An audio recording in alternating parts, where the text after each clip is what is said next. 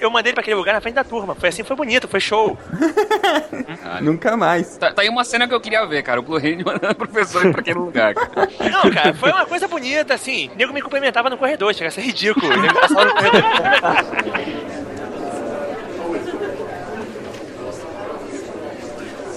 Assim, ó, eu vou te dizer que aquele ano que trabalhava do tipo 6 da manhã às 10 da noite, cara. Isso aí é meu café da manhã, cara, pô. Você chegou em casa, você senta, toma uma coca, uma porra, e fala, vou relaxar. O telefone dá uma, qualquer me- mexida, até o primeiro pensamento é, caralho, não, de novo não. Aí, ah, é ligação errada, é mensagem. Então o coração chegava na boca e volta. Chegava a agradecer que era, que era telemarketing, né, cara? É, mas obrigado, é obrigado, sim, sim.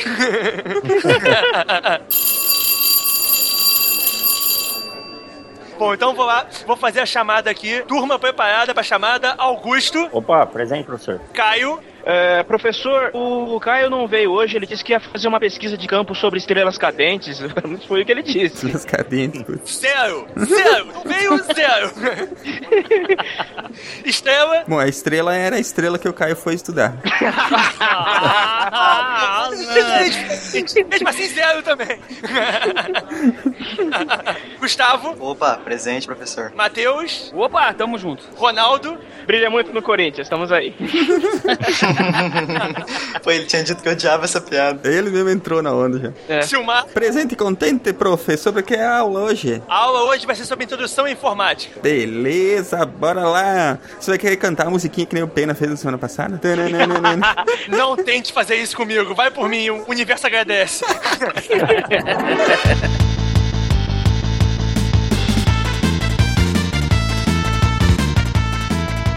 E aí pessoal, aqui é Silmar de Chapecó, Santa Catarina e só existem 10 tipos de pessoas no mundo. As que entendem código binário e as que não entendem. Ih, essa piada. Fraca, né? Fraquíssima! Fraquíssima, cara. Quem fala é Matheus Gonçalves, diretamente de Atlanta. E hoje eu iniciei o dia com o meu software com 5 bugs, corrigiu 5, agora ele tem 35 bugs.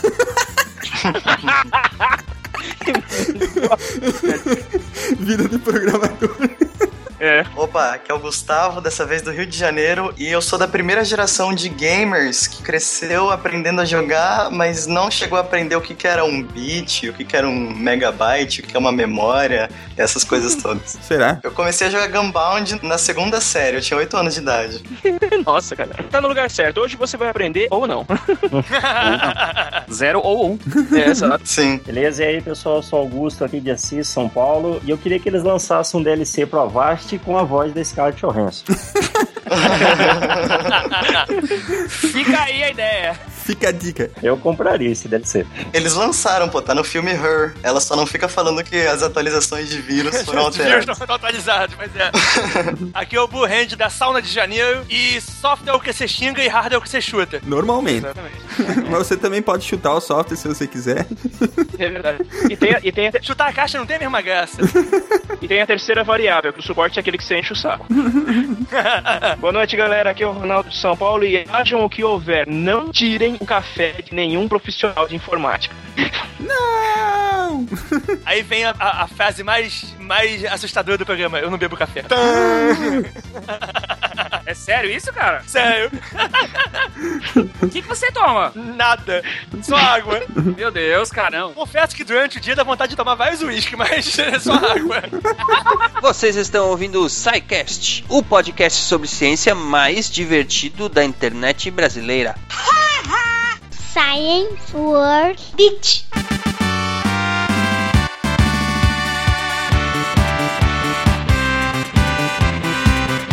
Muito bem, ouvintes do SciCast, bem-vindos à diretoria, a sessão de recadinhos do SciCast aqui no começo do programa. Apesar que eu acho que a gente devia mudar o nome disso aqui pra Sala dos Professores. Diretoria fica meio autoritário. O que, que você acha, Estrela? Oh, mas era tão legal ser diretor.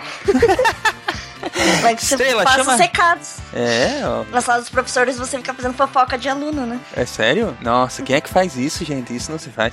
Mentira! Estrela, chama aí a sua amiga Bel, porque hoje nós temos uma novidade pra contar pros nossos ouvintes. todos os sistemas estão operando. Aí! Olá, Mel. Tudo bem, Mel? Como vai? Oi, gente, tudo bem? Como vocês estão? Olha aí, estamos aqui para passar um recadinho pros ouvintes lindos, como você gosta de chamá-los, porque essa semana teve novidade no SciCast. O que é que você e a Estrela estão aprontando? Ah, eu e a Estrela, a gente ah, resolveu ter uma conversa de vez em quando pra gente responder as dúvidas dos ouvintes. Que às vezes eles têm a dúvida com alguma coisa, eles podem escrever pra gente, fazer a pergunta, e aí e dessa pergunta a gente vai resolver, a gente vai responder ela. E já que vocês não gostam de de quebrar a internet, né, Bel? Afinal de contas é o celular. vocês vão tirar as dúvidas mais frequentes que aparecem na internet, que aparecem em outros lugares, dúvidas, coisas científicas, né, Estrela? O que mais vai acontecer por lá? Exatamente, a gente vai falar ou pessoas que tiveram alguma dúvida na internet, ou quem quiser alguma coisa assim que todo mundo não sabe direito o que é, a gente vai tentar responder, né? E já tivemos nosso primeiro programa essa semana, né? É isso aí, foi publicado na quarta-feira. O programa não tem regularidade ainda, mas ele a princípio vai ser quinzenal e deve talvez aumentar a, a regularidade conforme a gente for testando aí, conforme a aceitação do pessoal, né? É, se vocês gostarem muito, vocês pedirem muito, quem sabe a gente pensa no caso de vocês e faz vários. É isso aí. E aproveitando então, valem todos os meios de contato que o SciCast tem disponíveis, que a Bel vai nos falar agora quais são eles, Bel. É, o nosso Facebook, facebook.com.br podcast, o nosso Twitter, twitter.com.br podcast, o nosso Plus, Google Plus, né? plus.google.com.br br o nosso e-mail, que é contato, arroba scicast.com.br. E se eles não gostarem de nenhuma dessas formas, Estrela? Eles podem enviar um. É... lê o texto, lê o texto. É aquele texto de que as pessoas sabem de cor já. Isso. É, então, então, a melhor forma de enviar sua dúvida, crítica ou elogio é através do formulário de contatos no site. Procure lá no menu Contatos. Eu vou, eu vou fazer todo mundo gravar esse texto e vou colocar reverb na pós. Você faz cada um falar uma palavra. Isso, aí monta, monta tudo. né? Vou mandar pra você editar.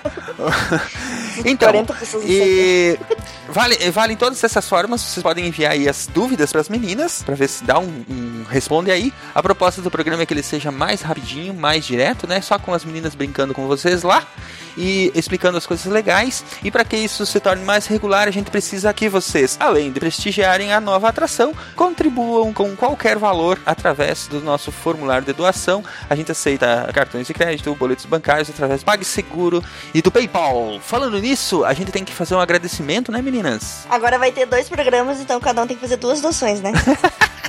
Você gostou da ideia, Bel? Então.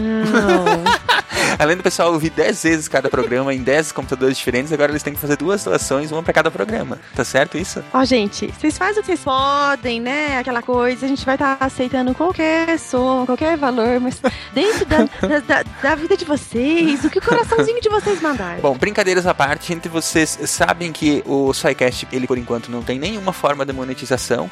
Os recursos que a gente recebe em doação são principalmente para custear os servidores, que são bem caros. E graças às doações de vocês, aquele, ah, os downloads continuam fluindo aí sem nenhum problema. Então vamos lá, vamos agradecer aos nossos doadores de janeiro e fevereiro. Estrela, pode começar, por gentileza? Quem foi o nosso primeiro doador em ordem alfabética? André Andrade, Arthur Laje de Oliveira, Carla Regina Fiuza Lima, é, Christian Alexandre Gomes, olha Christian, É, Cristiano. Daniel Ferreira, Denis Gameiro, Edmar Holanda, Fábio Júnior Benedito, tava lá na Campus Party, é, Tava. Fabrício Firmino de Fario, Fabrício também tava na Campus Party. É o Jedi. Hugo Jedi, nosso amigo. Fabrício Machado Prates de Silveira, Felipe Martinelli Chaves, Francisco de Assis Pereira Va- Vasconcelos de Arruda, Com mais um nome, ele podia ser um príncipe. exato, Gabriel de Oliveira, Gabriel Neto, Gustavo Simeone, aí Eita, Gustavo. Gustavo também. Henrique Volpato Malura, João Cláudio Souza Bessa, João Fagundes Pinto do Rego, Esse só pode ser sacanagem. Sério, João? Bora. Julião Gese Fernandes, Muito bem. Quem mais que nos ajudou lá fazendo doações singelas? Lucas Balaminuti. Eu conheço ele, ele sempre fala comigo, ele é um Isso, Lucas Bala de iogurte. Lucas de Andrade, Lucas Dias de Freitas, Magnum Lendo da Silva. Olha aí, Ma- Magnum. Nunca saudado, Magnum. Aí, Hacking Cash. Márcio Martins, Marco Tanizaka, Nelson Leandro Soares, Norbert Wage Jr., Rafael Fontes, Rafael Mendes de Freitas. Peraí, Rafael Fontes. Rafael Fortes. Vou ter que, vou ter que instalar um drive pra corrigir o, o, o speak da, da Bel. Eu falei Rafael Fortes. Você falou falar Rafael Fontes. Ah, foi mal. Rafael Mendes de Freitas, Rita de Cássia Ferreira de Araújo Jorge, Rodrigo Morcelli, Roger Carreta Delboni. Será É, que é dos Roger. laboratórios? Ó, Ó, ó. ó, ó, aumenta a doção, hein? Rosenilda Aparecida de Azevedo, Thales Francisco Souza Sampaio Alves dos Santos. Esse também, mas o nome virava Rei de Portugal. Tiago Alvarenga dos Santos, Washington Ferreira Lins Neto. É isso aí. Estes são os nossos doadores de janeiro e fevereiro. Muito obrigado novamente. Digam obrigado pra esse povo todo. Obrigada, Obrigada, lindos! Muito bem. É muito importante isso, viu, gente? É muito importante. Eles que nos ajudam a manter o site no ar, né? Porque o SciCast não tem incoming, não tem grana, não tem anunciantes, não tem nada. Por enquanto, esperamos que esse ano isso mude um pouco, mas os ouvintes sempre vão estar perto da gente, porque o carinho pelos ouvintes e a atenção que a gente tenta dispensar é muito grande. Enfim, é isso aí. Muito obrigado a todos que contribuíram. Vamos ficando por aqui com os recados, que já estão grandinhos, e vamos à nossa aula de hoje sobre informática, introdução à informática. Isso aí a Bel já sabe tudo, né, Bel? tudo, tudo, entendo tudo, sei de tudo. Isso aí. É isso aí então, gente. Um grande abraço e nos vemos logo mais. Aliás, vocês não me veem, porque eu não estou na leitura de e-mails hoje, mas vocês veem o resto do pessoal. Então, até semana que vem pra mim e até depois pro resto da galera. Um abração e tchau, tchau. Tchau, gente. Tchau, Até mais. gente. Um beijo. Beijo, gente.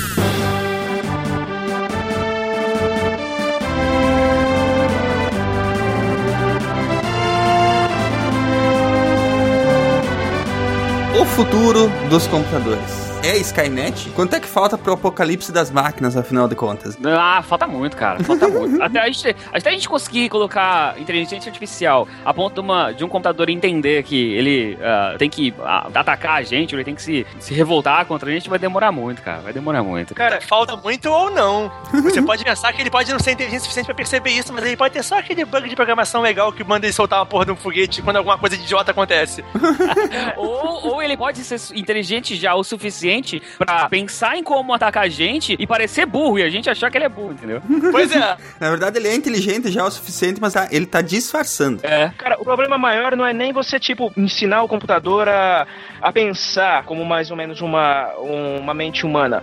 O maior desafio é você ensinar o computador a ele entender que ele é um computador, é fazer ele ser autoconsciente da, da situação dele. Tem inclusive umas áreas de estudo bem legais que, que estudam isso, né? Porque, tipo, pra gente, a- o ser humano, a consciência humana, né? É uma coisa muito complexa. Por exemplo, a gente tá fazendo um monte de coisa aqui e, e- e a gente não tem consciência disso, né? Nosso cérebro tá tratando, a tua mão tá mexendo, o teu pé tá se ajeitando, você tá coçando as costas, você tá falando, tudo ao mesmo tempo. Isso. E os teus olhos estão processando a linguagem, tudo isso. Imagina o despertar da consciência de uma máquina, como é que seria, né, cara? E a, a gente quer fazer isso numa máquina, uma parada que a gente não faz, não faz nem ideia como é que a gente, como é que a gente faz. Exatamente, a gente não tem ideia como é que o cérebro humano funciona a gente quer ensinar uma máquina a ter consciência, né? Se a gente soubesse como é que a gente faz, não, no nosso no, no cérebro funciona assim. Aí você tentar copiar, você podia tentar copiar, mas a gente tá, a gente tá tentando copiar um, um efeito que a gente não sabe o que, que causa. Exatamente. Uhum. É, tem, tem certas correntes que acham que nem dá pra fazer, mas estão estudando. Eu acho que não, eu acho que vai ser o estalo. Algum dia alguém vai falar, caralho, e se eu fizer isso? E aí. Aí eles fudeu. estão ferrados, aí é apocalipse. É. Eu vou, eu vou falar uma coisa pra vocês. Há alguns anos atrás, acho que em 2003, 2013, na verdade, eu entrevistei um, um cientista e o projeto dele era o seguinte: ele tinha um robozinho e ele tinha criado uma rede neural é, ba- baseada em um cérebro de rato e essa rede neural se desenvolveu a ponto desse robozinho conseguir interpretar se ele deveria ir pra frente, pra trás ou não e ele não batia nos obstáculos. Isso ele fez com o cérebro de rato num computador. E aí eu tava estudando o projeto desse cara e eu perguntei pra ele, eu falei, olha, vem cá, a gente sabe que é, a ideia principal, da- quando surgiram a ideia, de, a ideia de redes neurais, era você conseguir meio que simular o cérebro do ser humano. O que, que impede, por exemplo, desse cérebro, você não tem controle do que ele tá aprendendo, do aprendizado, nada disso, porque é biológico, né, algo biônico ali. E como que você controla isso, que como você pode dizer que esse robô amanhã ou depois vai fazer algo que seja contra a gente? Ele, não, não isso aí não tá na minha pauta. Esse não é o meu Não tô preocupado com isso por enquanto. Mas é exatamente esse que é o problema, né? Tem várias obras da ficção que são legais nesse sentido, porque, tipo, uma outra vertente, né? Quando você digitaliza uma consciência humana e a mente, por assim dizer, ela ganha consciência num cyberespaço ou num corpo robótico. Dá aquele choque, né? O cara é. fica maluco. que também é outra linha de ficção que eu gosto, né? É, o Robocop, por exemplo. O Robocop é. era bem É, assim. exatamente. É. é. eu gostaria de, sei lá, de ter essa experiência, mas sempre precisa levar um monte de tiro na cara pra poder... Depende, é o novo ou é o de 1980 lá? O velho, o velho, só existe o ah, velho. É, o novo é bom, o, o, novo é bom, mas, mas teve muita coisa que eles mudaram. Por, por exemplo, o novo é, é um cara que sofreu um puta de um acidente que ficou aleijado, mas ele não passou pela experiência do Murphy original. O Murphy original é um cadáver, é animado. e não um Frankenstein no corpo de mental. Então, pra todos os efeitos, o Murphy do filme original tá morto. E tá morto mesmo. mas o filme já tem aquela, tem aquela papinha de criança que ele come, não tem? Tem. Que... Sobrou uma coisa do organismo original dele que processa aquilo. É, mas uma papinha de criança dá energia pra ele manter aquilo tudo de máquina. Eu queria saber o que tinha naquela papinha, cara. Pô, cara, tem um pau branco naquela papinha que tem uma energia que você não sabe. Deixa ele doidaço. É, tinha um outro filme antigaço que também falava sobre esse negócio de, de máquinas autossuficientes. Eu acho que Colosso, Colossus. uma coisa assim. Colossus, eu vi esse filme aí. É, esse filme é foda. O final, é o final certo do filme. Pô, eles, eles essencialmente escravizam a humanidade. Bom, esse é o ponto. Pois é.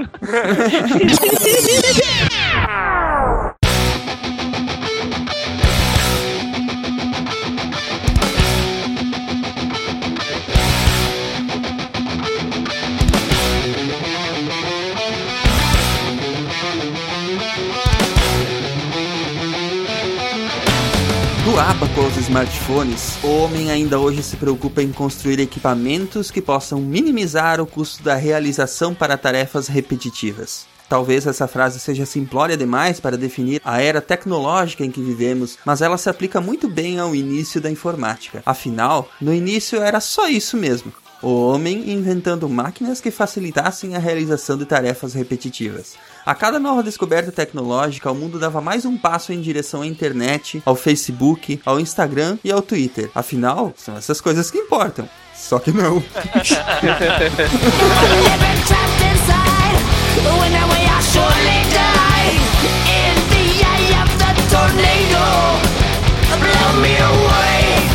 Ronaldo, então conta pra nós como é que foi que começou essa brincadeira toda. É, vamos lá. Primeiro o homem saiu das cavernas, daí inventou ali.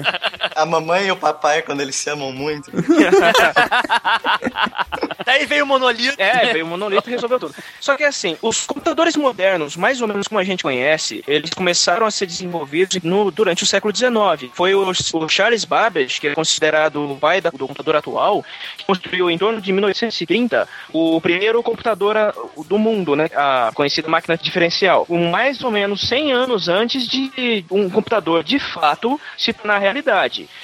Só que o projeto dele tinha alguns problemas. Ele era um computador mecânico e era a precariedade da engenharia da época que não conseguia acompanhar direito o que ele pretendia ele fazer. Precisava. É, ele, o, projeto dele era muito refinado para o que estava disponível na, de engenharia para a época. Mas alguns princípios, até do que ele usou, é, eram anteriores a isso, né? Já existia, nessa época começou a se fazer muito o que o nego chama de computador de Mir. Quando você pega o, o encoiaçado daqueles, o cálculo do, de quanto o canhão vai levantar para fazer a balinha cair do outro lado é feito num computador. Era uma porcaria mecânica que fazia a conta e levantava o canhão na, na, altura que ele tinha que ficar pra, pra, cair no lugar certo. O ângulo, uhum. tudo. E a, nego usou muito isso até a Segunda Guerra. E a, a maior parte deles eram metamecânicos. Ele começou, começou com uma parada bem rudimentar e foi indo com essa ideia de mirar obras. Pro bem ou pro mal, a tecnologia, principalmente a informática, evoluiu muito em tempos de guerra. A guerra traz uma necessidade de tecnologia absurda, porque você tem que ganhar do seu inimigo de algum jeito que não seja morrendo. Verdade. Vocês já viram aquelas tabelas de tiro de cálculo balístico que usavam na Primeira Guerra, cara? Já, já vi uma vez na, na, internet. Cara, aquele negócio é bonito, mano. Basicamente, aqueles cálculos eram todos feitos nesses computadores eletromecânicos. Só que assim, o princípio mesmo do. as bases da informática vieram muito, é, são muito mais antigas. São as próprias bases matemáticas com o ábaco, né? E isso desde 2000 a.C. E, veio, claro, veio avançando todas as, as, pesquisas e as evoluções da própria, do próprio pensamento matemático, mas o que dá para citar também de mais contemporâneo é o próprio princípio do que o Blaise Pascal pesquisou, né? Que ele inventou uma calculadora que trabalhava, né? Com uma coluna de unidades, uma coluna de dezenas. Ele chamou essa calculadora de Pascalina. Que modesto é. ele, né? e ela era mecânica também, né? Mecânica, era mecânica. A gente tá falando aqui de, sei lá, 1640 alguma coisa. 1642, exatamente, a data em que, em que o Pascal fez isso. E depois, por causa dessa colaboração para a história da informática, acabou que hoje em dia a gente tem uma linguagem chamada Pascal, né? Ela hoje não é muito, muito utilizada. Ela... A gente tem sempre o Delphi matando alguém. É. Sempre, sempre tem. Verdade. É, é. Pô, na escola eu só aprendi que ele era 1 vezes 10 a quinta. Também. Triste, cara. Triste, triste. Bom, essa, essa máquina que o Babbage fez em, em 1822, ela era uma calculadora que, eh, como o Ronaldo comentou antes, ela era uma máquina diferencial, né? E a função isso. dela era calcular logaritmos, né? Uhum, isso, exatamente. Foi feita exatamente para cálculos de logaritmos. Só que assim, ela era derivada de uma técnica de matemática abstrata, que era o método das diferenças, tanto que ela era chamada de máquina diferencial ou máquina de diferença. Só que, tipo, ele apresentou o projeto na Sociedade Real de Astronomia e com o incentivo da sociedade, ele continuou traba trabalhando no aperfeiçoamento da tal máquina. A parte da arquitetura lógica e da estrutura do, dos computadores que a gente tem hoje provém muito dos projetos que o Babbage desenvolveu na época. A organização estrutural ainda é basicamente a mesma, né? É, não mudou grande coisa. Registradores e tal, é, sim, é basicamente sim. a mesma coisa. Não consigo ler o nome do Babbage sem... Eu só consigo ler Baggins, cara. Eu só consigo lembrar do, do, do, do Baggins aqui. Não tem jeito, velho.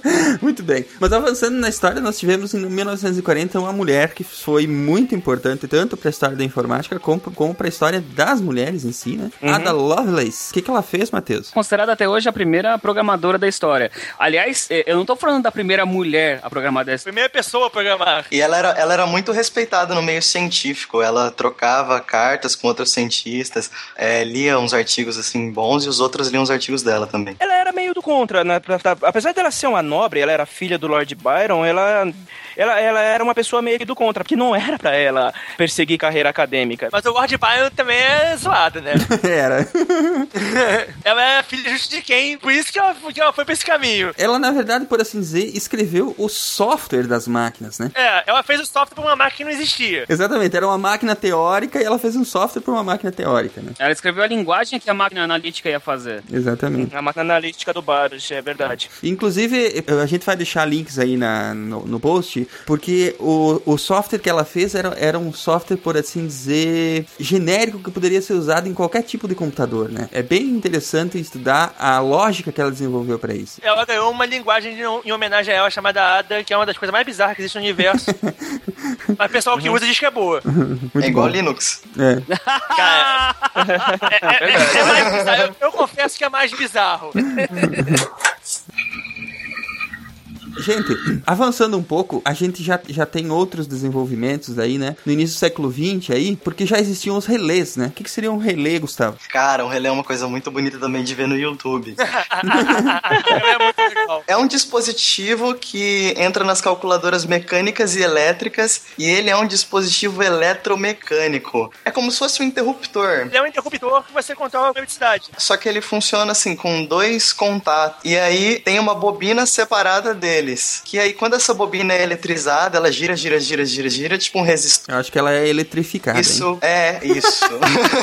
Pode ser Quando também. você eletrifica ela, ela vira um imã e ela puxa uma pin em cima que fecha o contato da parte que você está controlando. E aí você fecha o outro circuito que você está controlando. É como se fosse uma mãozinha que fecha um interruptor. É, basicamente o que o relé permite é que você tenha dois estados possíveis. Isso, aberto e fechado. E vamos guardar bem isso em mente, né? Que são dois estados possíveis, porque toda a computação atual ela é baseada em matemática binária, né? Então, vamos guardar esse número aí, dois estados possíveis. Os russos desenvolveram uma matemática, uma matemática com três estados, fizeram uma máquina com isso, mas ninguém mais faz. Nem eles. Cada morreu nos anos 70. Na Rússia não é o computador que é programado, é o... que programa as pessoas, pois é. Eu programo. Exatamente. Em três é. estados. Diz que, diz que essa máquina é foda e diz que a matemática por trás da parada permite resolver um monte de problemas que, é- que, o- que é difícil de fazer no binário. Mas eu tentei ler, achei uma viagem foda e desisti. Tava demais pra, tava demais pra mim. Eu comecei a ler e falei, não, tá, tá demais pra mim, sai. Eu sou burro, eu admito, sou Bom, basicamente os relés eles eram utilizados, né, para fazer calculadoras eletromecânicas, né? E claro, tinha, existiam ainda as calculadoras mecânicas e depois, com o aperfeiçoamento do próprio conceito do relé, ah, houveram ou surgiram as calculadoras elétricas, né? Eram mais rápidas, Exatamente. faziam mais coisa, porque elas eram mais rápidas, né? acompanhou o próprio desenvolvimento, né? Conforme a gente foi usa- o- utilizando a eletricidade para diversos outros fins, deixou de ser um truque de, de mágica, né? Obrigado, Michael Faraday, por isso. Mas, ah, é bonito, não reclama. Aquele raiozinho ficou maneiro pra caramba. É, muito louco. sim, sim, é maneiro, mas tipo, mas foi, mas foi a pesquisa do Faraday que permitiu a gente usar a eletricidade deixando de ser truque para ser prático. Então, a evolução das calculadoras de mecânicas para elétrica foi um passo natural. Bom, nessa época já, já era utilizado com alguma escala as válvulas, né? Que são mais conhecidas porque se usam em rádio e tal. E eu acho que até hoje tem rádios mais hipsters aí que usam válvulas ainda, né? Rádios não, toca-discos e tal, né? O pessoal usa muito válvula amplificador de guitarra porque o pessoal diz que o som fica melhor e realmente faz um som diferente por causa da distorção que, que ele causa quando tá acima do que devia estar. A distorção é diferente. Aham. E o pessoal usa muito pra rádio de alta potência porque até muito pouco tempo atrás não existiam drivers de potência capazes de segurar, por exemplo, uma emissora de TV. Então as emissoras de TV usam uma válvula gigante, gigante, que passa água por dentro, que é o, que é o estágio final do transmissor deles. Você pensar, a Globo manda 20 megawatts de sinal. Você imagina um amplificador de 20 megawatts. É. Então, eu- ah, sobre isso, válvula, eu pensei que fosse alguma coisa que você só ia achar em equipamentos antigos, de, hip, de hipster e tal, mas recentemente eu fui comprar uma televisão nova e o cara tava tentando me empurrar um sistema de som, porque eu falei pra ele que eu gostava de música, né? Eu, eu, eu toco alguns instrumentos aqui em casa. E ele me levou pra uma salinha onde tinham os, os aparelhos de som, que era pra quem gosta de, de música assim. Era tudo valvulado e o preço dos negócios começava tipo em 5 mil dólares, cara.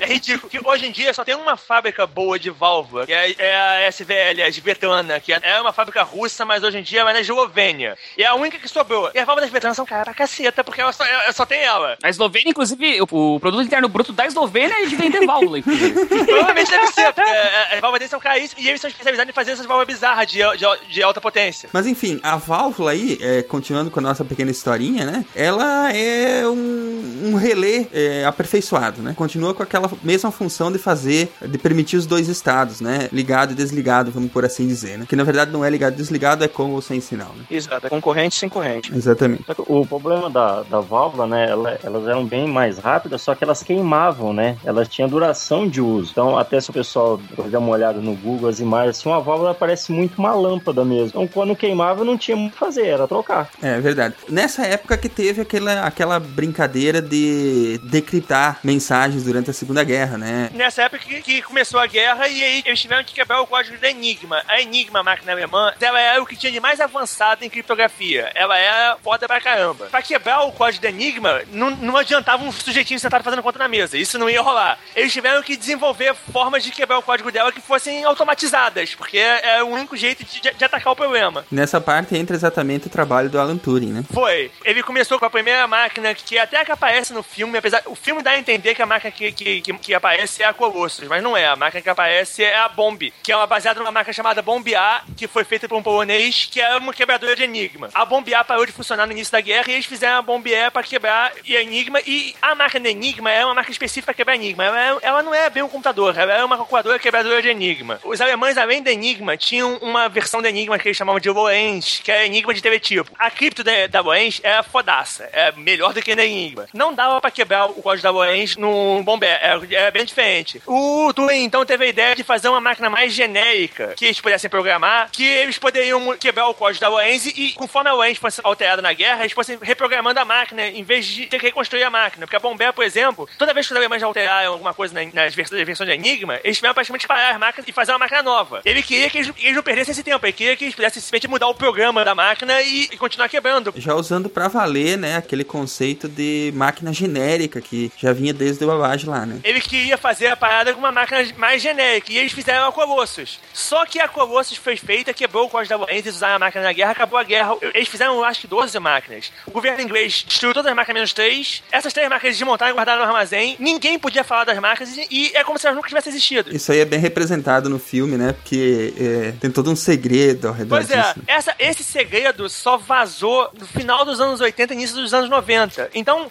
a gente aprendeu com o NA, que foi o primeiro computador, tudo porque ninguém que não participou do projeto nem sabia que existia o Colossus, que, que o nego quebrou. Nos anos 90, que os ingleses falaram, ó, você lembra do ENIAC? É, pois é, a gente fez antes. e aí mostraram, mostraram as paradas. E todo mundo, é, caraca, eles fizeram antes mesmo. Pra quem quiser ver isso, essa história um pouquinho mais de perto e tiver a oportunidade de ir lá no Museu da, da Ciência e Indústria de Chicago, eles estão com o submarino, o, o U-505, o 505, foi É. capturado pelos Estados Unidos em 44. E você tem a chance de ver as máquinas nazistas de Enigma na sua frente, o livro, as regras que os caras utilizavam. Eu vi uma enigma dessa no gabinete do Churchill e esse submarino merece a visita por um único detalhe. Foi o primeiro navio capturado pela Marinha Americana desde a Guerra de Independência. E o único. isso aí. Foda. É, Eles não capturaram mais nenhum outro depois. Só isso já, só isso já merece a visita. é muito bom. foda. Ei, é Matheus, muito olha aquele projeto de vídeo, hein? É, pois é, pois é. Pois é.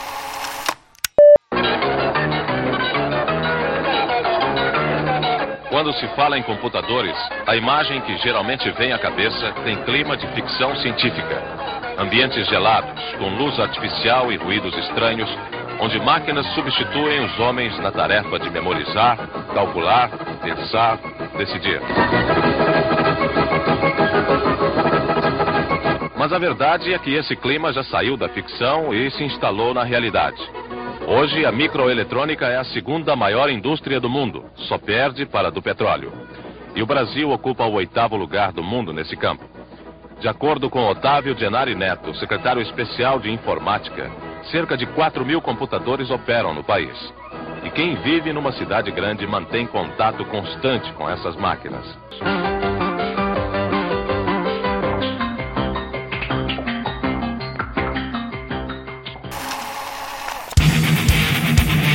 Mas e aí, como é que o ENIAC entra nessa brincadeira? Porque em 46 já tinha acabado a guerra, né? Já, mas como é que foi a parada? Os russos e o, o Ocidente se toleravam na guerra porque eles estavam precisando um do outro ali. Sem a Rússia, a Europa tava falando alemão já naquela época, não ia ser, não ia ser desde agora como tá começando. É verdade.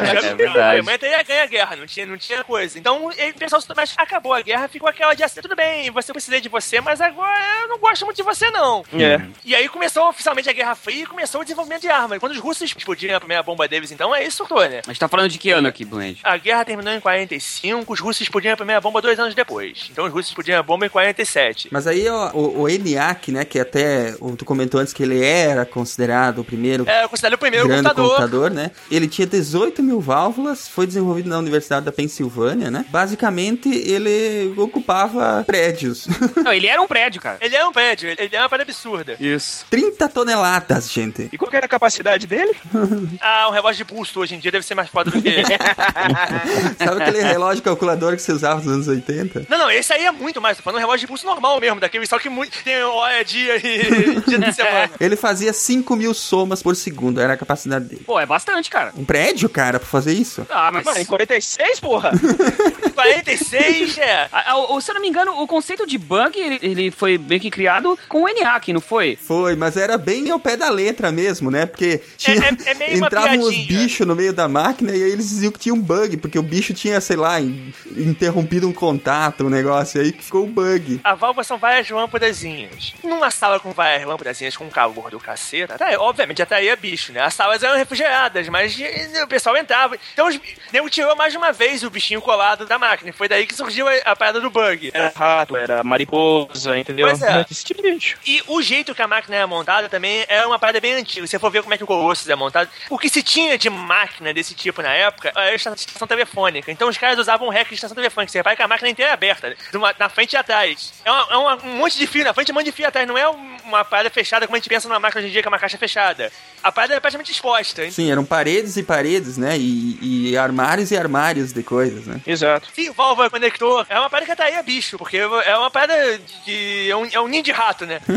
é, literalmente. Se duvidar, tinha rato mesmo, né? É, Verdade. Certeza. Aí a grande evolução disso aí foi o Univac, que foi feito é, nos Estados Unidos, né? E na Inglaterra, e tinha a impressionante capacidade de 100 mil cálculos por segundo. A principal diferença pro Univac é que o ENIAC ele era programado puxando.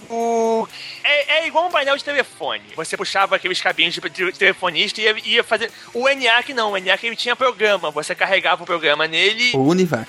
O Univac.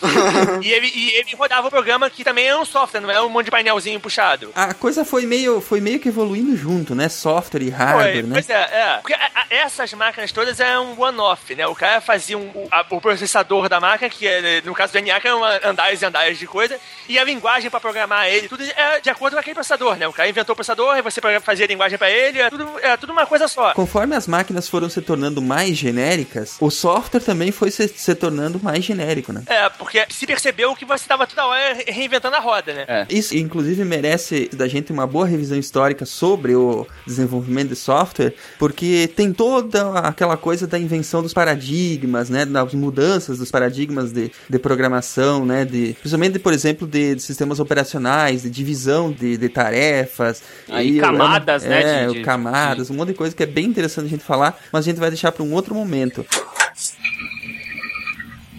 Avançando na nossa história aqui, a gente tem a chegada do transistor. O que, que é o transistor? O que é a nossa grande mudança desde que a gente começou a brincar com o computador? É, o transistor, é um, a grosso modo, é um relé eletrônico. Isso. Ele, é o, ele chegou para substituir a válvula, na verdade, né? É. E querendo, a gente tá falando válvula, válvula, a pessoa imagina, é uma puta de uma lâmpada que queima. É. Então, você precisava de um componente que substituísse a válvula, que fosse mais barato, que não desse tanto problema. A válvula tem um problema básico que é o, que é o acho que é o principal problema dela é o seguinte: ela precisa de alta voltagem para funcionar. Uhum. A alta voltagem é foda de você isolar as coisas em volta. Você tem que separar as peças de.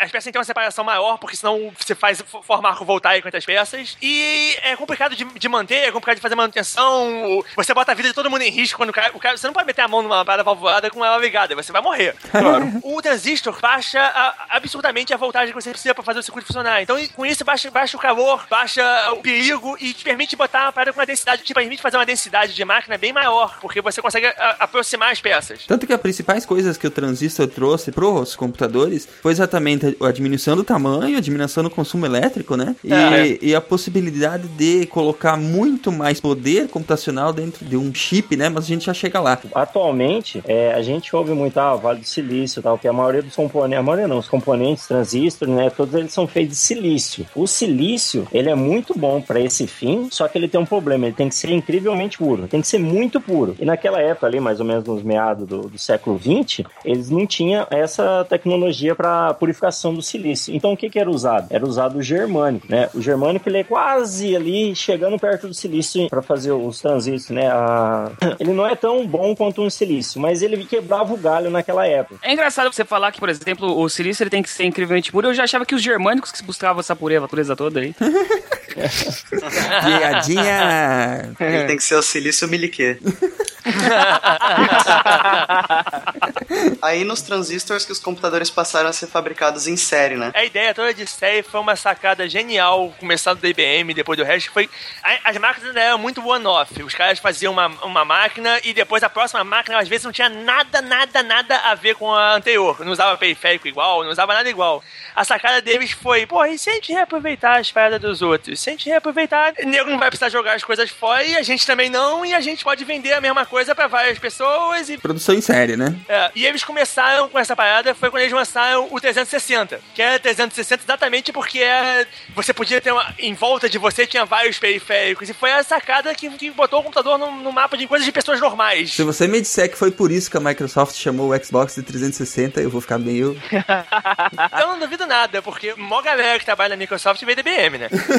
Pô, então peraí, ele passou a ser fabricado em séries em dois sentidos. No sentido de que, tipo, tinha uma linha que era o ZX1, ZX2, ZX3, é. e ele também passou a ser fabricado em série no sentido de produção em massa, de Fordismo, de distribuir para todo mundo. Pois é, é, é. As máquinas, elas eram evoluções do mesmo design, tipo, você não tinha a máquina porcaria, a máquina Superpower, não eram totalmente diferentes. A máquina Superpower eram várias máquinas porcaria misturadas, sabe? Ou, ou era uma máquina porcaria com várias coisas adicionais que deixavam a Superpower. Então, os caras começaram a, a fazer as máquinas assim, que você, que você podia fazer uma série mesmo de máquinas e ir pra um cliente, você podia falar pra ele, ó, o cliente, ah, minha máquina não tá aguentando. Ah, se não tá aguentando, a gente pode tirar essa aqui e botar essa outra no lugar e sem mudar mais nada. Uhum. O cara continuava rodando o software e os programas dele normalmente, só eles estavam colocando mais poder computacional, né? Essa época, se não me engano, eles já tinham começado a criar microprocessadores ou processadores que tinham já uma série de comandos pré-estabelecidos, vamos dizer assim, para ficar mais fácil de entender. Eles começaram com uma parada que eles chamam de VLSI. Primeiro eles começaram, a CPU mesmo é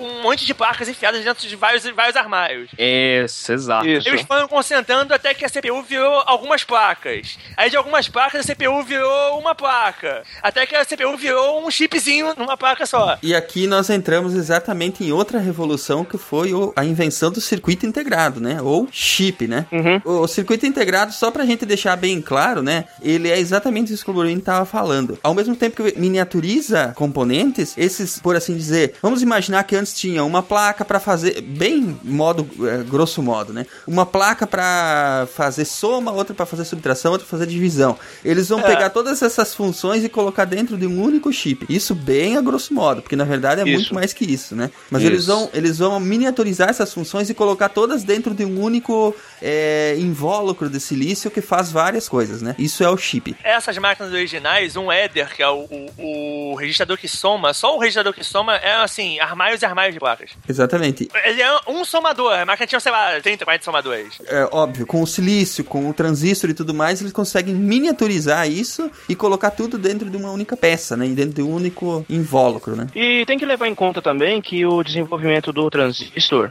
foi muito importante para a miniaturização dos computadores em si, que agora a gente não estava mais falando de máquinas gigantescas que ocupavam prédios inteiros, eram só computadores que ocupavam armários, né? Que, que, que eram até certo ponto portáteis, né? dava pra você levar numa empilhadeira e ir num, num, num, avião, por exemplo. Já dava pra você transportar. Bom, a, aqui nós então, só para deixar bem marcado, né, a invenção do chip e o início da escala desses chips, né? Que eh, aqui a gente passa por várias tecnologias, SSI, MSI, LSI e por fim VLSI, que são exatamente, se referem exatamente à miniaturização e cada vez mais a integração de funções e de sistemas dentro dos, desse mesmo chip, né? Isso, de sistemas e comandos e funções dentro desse mesmo chip. Com um mini computador doméstico, uma pessoa pode organizar o orçamento familiar, controlar todas as contas e o estoque da dispensa, estudar, criar jogos e brincadeiras e, como diz o engenheiro José Roberto Trindade, que tem um desses aparelhos em casa, até arquivar receitas de bolo. Então era só colocar, pedir o número da receita, a receita apareceria na tela. Você colocaria o número de pessoas e daria a quantidade exata para se fazer para duas pessoas, ou para dez, ou para cem, a quantidade que você colocar sem maiores cálculos. É só colocar no teclado quantas pessoas imediatamente aparecem.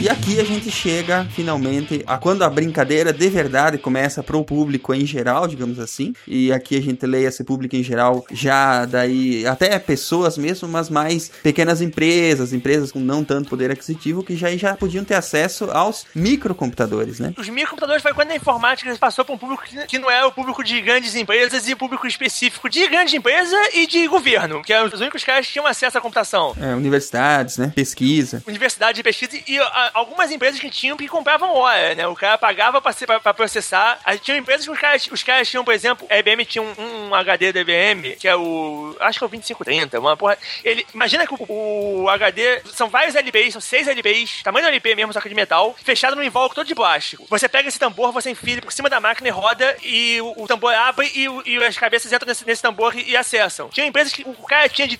O TI dele eram três ou quatro gavetas dessa. Ele comprava hora no CPDs, ele chegava lá, enfiava pegava esse tambor, processava o negócio dele, imprimia os relatórios, não sei o que, e tirava o tambor e levava de volta pra empresa.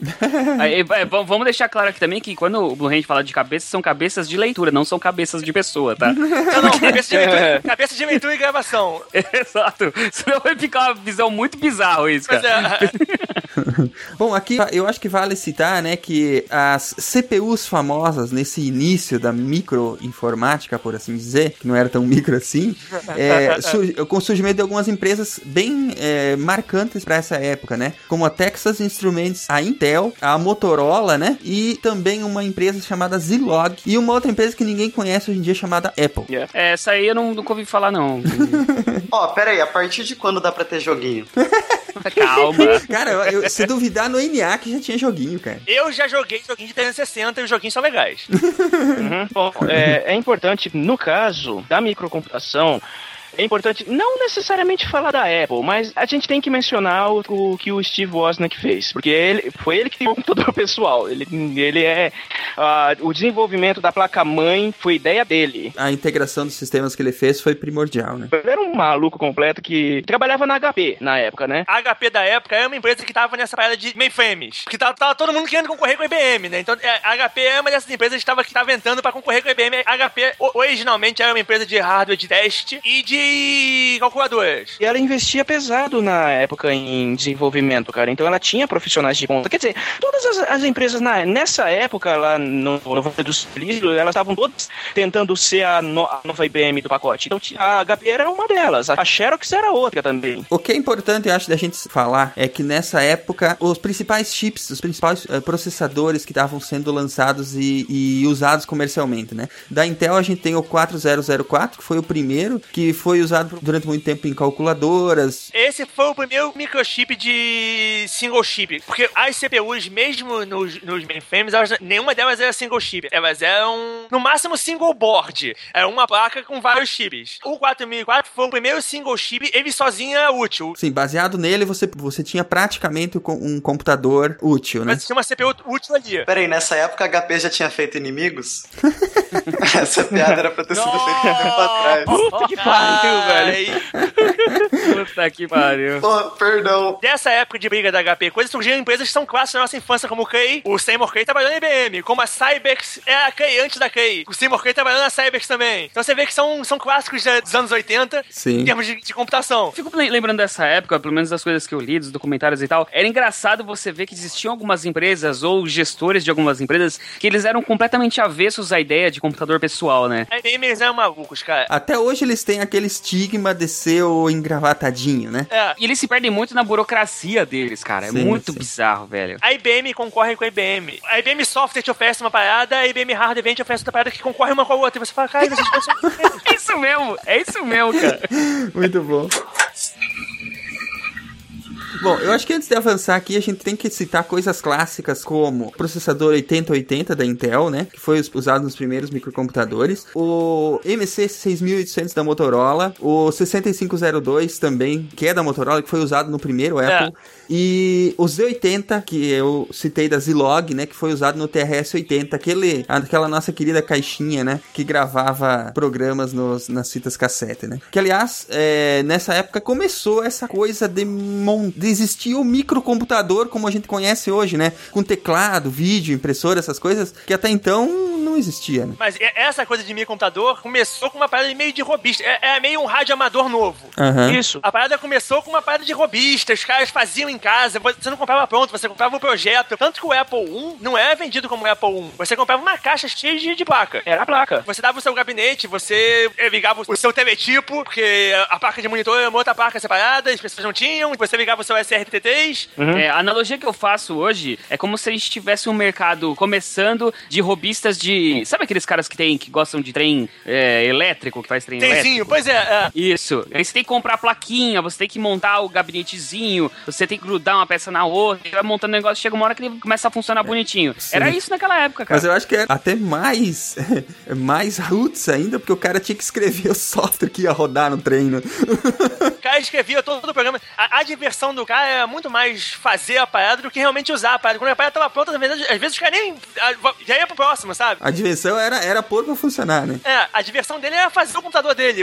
E eles eram tão sim, tão porcaria em termos de, de, processamento que, na verdade, usar eles nem, nem, nem, tinha muito o que você podia fazer, sabe? Eles nem eram tão úteis assim. Vamos esclarecer para os ouvintes de humanas que quando a gente estava falando de microcomputadores antes, não eram notebooks. Puta preconceito. Não, não é assim. porque eu sou de humanas e eu só saquei isso agora. Muito bom. Ó, então aí, ó, o, o, preconceito não é, não é, não é tão real assim. Tá meio embasado. Tá embasado, cara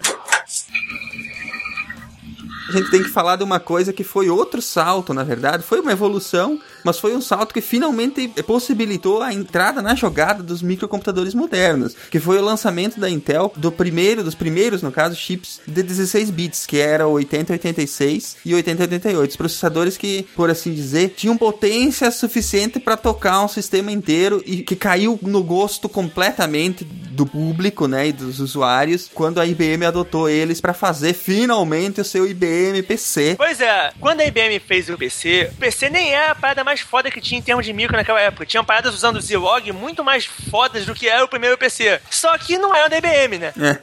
a IBM trouxe um nome que nenhum outro fabricante tinha. Os outros fabricantes eram o Tio Zé da Esquina, os mais famosinhos que eram a Sinclair inglesa. E a Apple é um nada perto da IBM.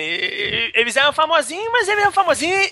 Eles eram famosinhos entre aquela galera do Picanho. A Apple, quando lançou o, os primeiros computadores realmente comerciais, que foi o Apple II, né? Era assim, a escala muito pequena. Eles, eles ainda nem eram uma empresa listada como, como ações públicas, por exemplo, foi muito mais tarde, né? E aí entra a IBM com o seu personal computer, né? E finalmente existe uma empresa grande por trás de, de um microcomputador, né? Apesar de toda aquela onda deles de que é, é, vamos ter que lançar isso aqui, né? Vai fazer o quê? Porque eles não queriam lançar, né? É porque, tipo assim, até então, o Apple II e outros, computadores, outros computadores ainda eram muito parados de micreiro, porque não tinham programas já escritos para você trabalhar com eles. Você tinha que escrever tudo. Você, você tinha lá o compilador do, do Basic ou, do, ou de qualquer outra linguagem que você fosse usar e, cara, se vira. Então era muito mais um produto mais atraente para os micreiros, para os desenvolvedores, para quem gostava de montar e fuçar, do que para o público geral. O PC que mudou isso, porque já vinha com um sistema operacional que dava para você trabalhar, que era o DOS. Os computadores antes do PC, eles eram um brinquedo. E mesmo quando a IBM lançou, a IBM lançou na, pra IBM, o PC era um brinquedo. Tanto Sim. que eles, eles, eles, perderam o bonde da história porque eles nunca viram um PC como uma parada que. Eles tinham os mainframes deles, que era um computador de verdade, e tinham um PC que era um brinquedinho aqui. É, era pro cara uh, comprar pra, de repente, fazer algum relatório em casa, e quando ele fosse, né, pra empresa, ele ia querer ter um computador de verdade, né? É, quando o, o PC começou a crescer e começou a coisar, a IBM nunca viu que, que na verdade, eram duas, eram duas pontas da mesma coisa, eram computadores. Pra ela, sempre computador, computador era um mainframe. E ela foi atropelada, definitivamente atropelada Foi. pelo sucesso do próprio computador dela. Né? Ela foi atropelada e quando começaram a surgir os clones, então aí. A IBM, ela, ela tava meio que nessa competição com o que estava acontecendo com o computador é, pessoal da Apple. E a ideia deles de tentar ganhar mercado era. Eles tentaram é, deixar o computador deles o mais flexível possível e eles, eles forneciam documentação do que estava ali dentro. É, tudo bem documentado. É, então a galera começou a fazer cópia do que eles tinham, cara. Começou a, dizer, a criar os, os, próprios chips e, e aí a, a IBM ficou naquela. Cara, não, peraí aí, meu. Não faz isso, não.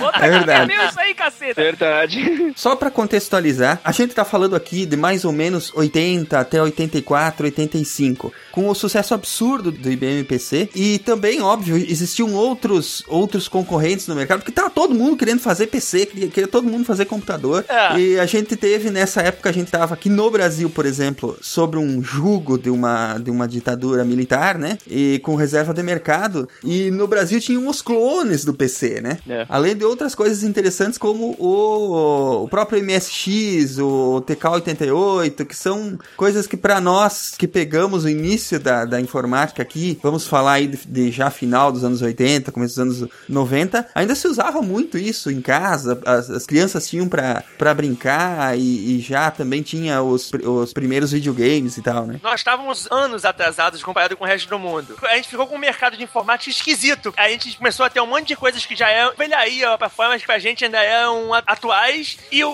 o mercado de micro mesmo ficou um mercado estranho, porque a gente começou a ter os clones do PC e ao mesmo tempo nós tínhamos o MSX, que só fez sucesso aqui no Japão, é. que é, um, é uma máquina de voltada bem para entretenimento, bem para casa, que foi feita com o apoio da Microsoft. O M do MSX é Microsoft.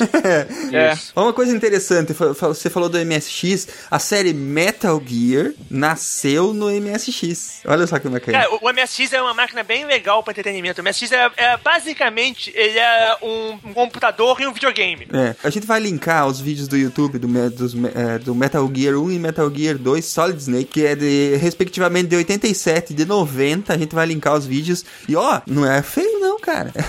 o Mega Drive original, o, Mega Drive é o MSX. Só que o Mega Drive só, joga, só roda joguinho. Mas a, a, a interna, o que, que é a máquina, é a mesma coisa. É o mesmo Z80, é o, é o mesmo chip de, de síntese FM, é, o mesmo, é a mesma placa de vídeo, que é o chip de vídeo. É a mesma coisa. O projeto é o mesmo, praticamente. Tanto que diz a lenda que se você pegar o cartucho do Mega Drive e botar ele de cabeça pra baixo na MSX, ele, ele, ele, ele não entra pelos pininhos, mas a, a pinagem fica certa. Diz, diz, a lenda não, diz a lenda não. Eu já fiz isso, ligar e funciona. É, eu também, eu também fiz, eu, eu também fiz, mas eu não queria falar. Se você tirar ele da caixa, ele, ele entra no slot. Se você enfiar ele abaixo da máquina, ele, ele, ele funciona, você pode jogar. É isso aí. Caraca. Muito bom. É, cara. Eu também fiz isso quando eu era criança, mas eu não queria falar pra não ficar tão. Ah, porra! tá em casa, velho. Aqui você pode, aqui pode. De acordo com o diretor do Centro de Processamento de Dados do Estado de São Paulo, o computador já está entrando nas casas brasileiras. Os microcomputadores podem também ser uma forma de distrair as crianças, mesmo os adultos, já que são programáveis para realizar jogos e brincadeiras. Os preços variam de 100 mil a 6 milhões de cruzeiros.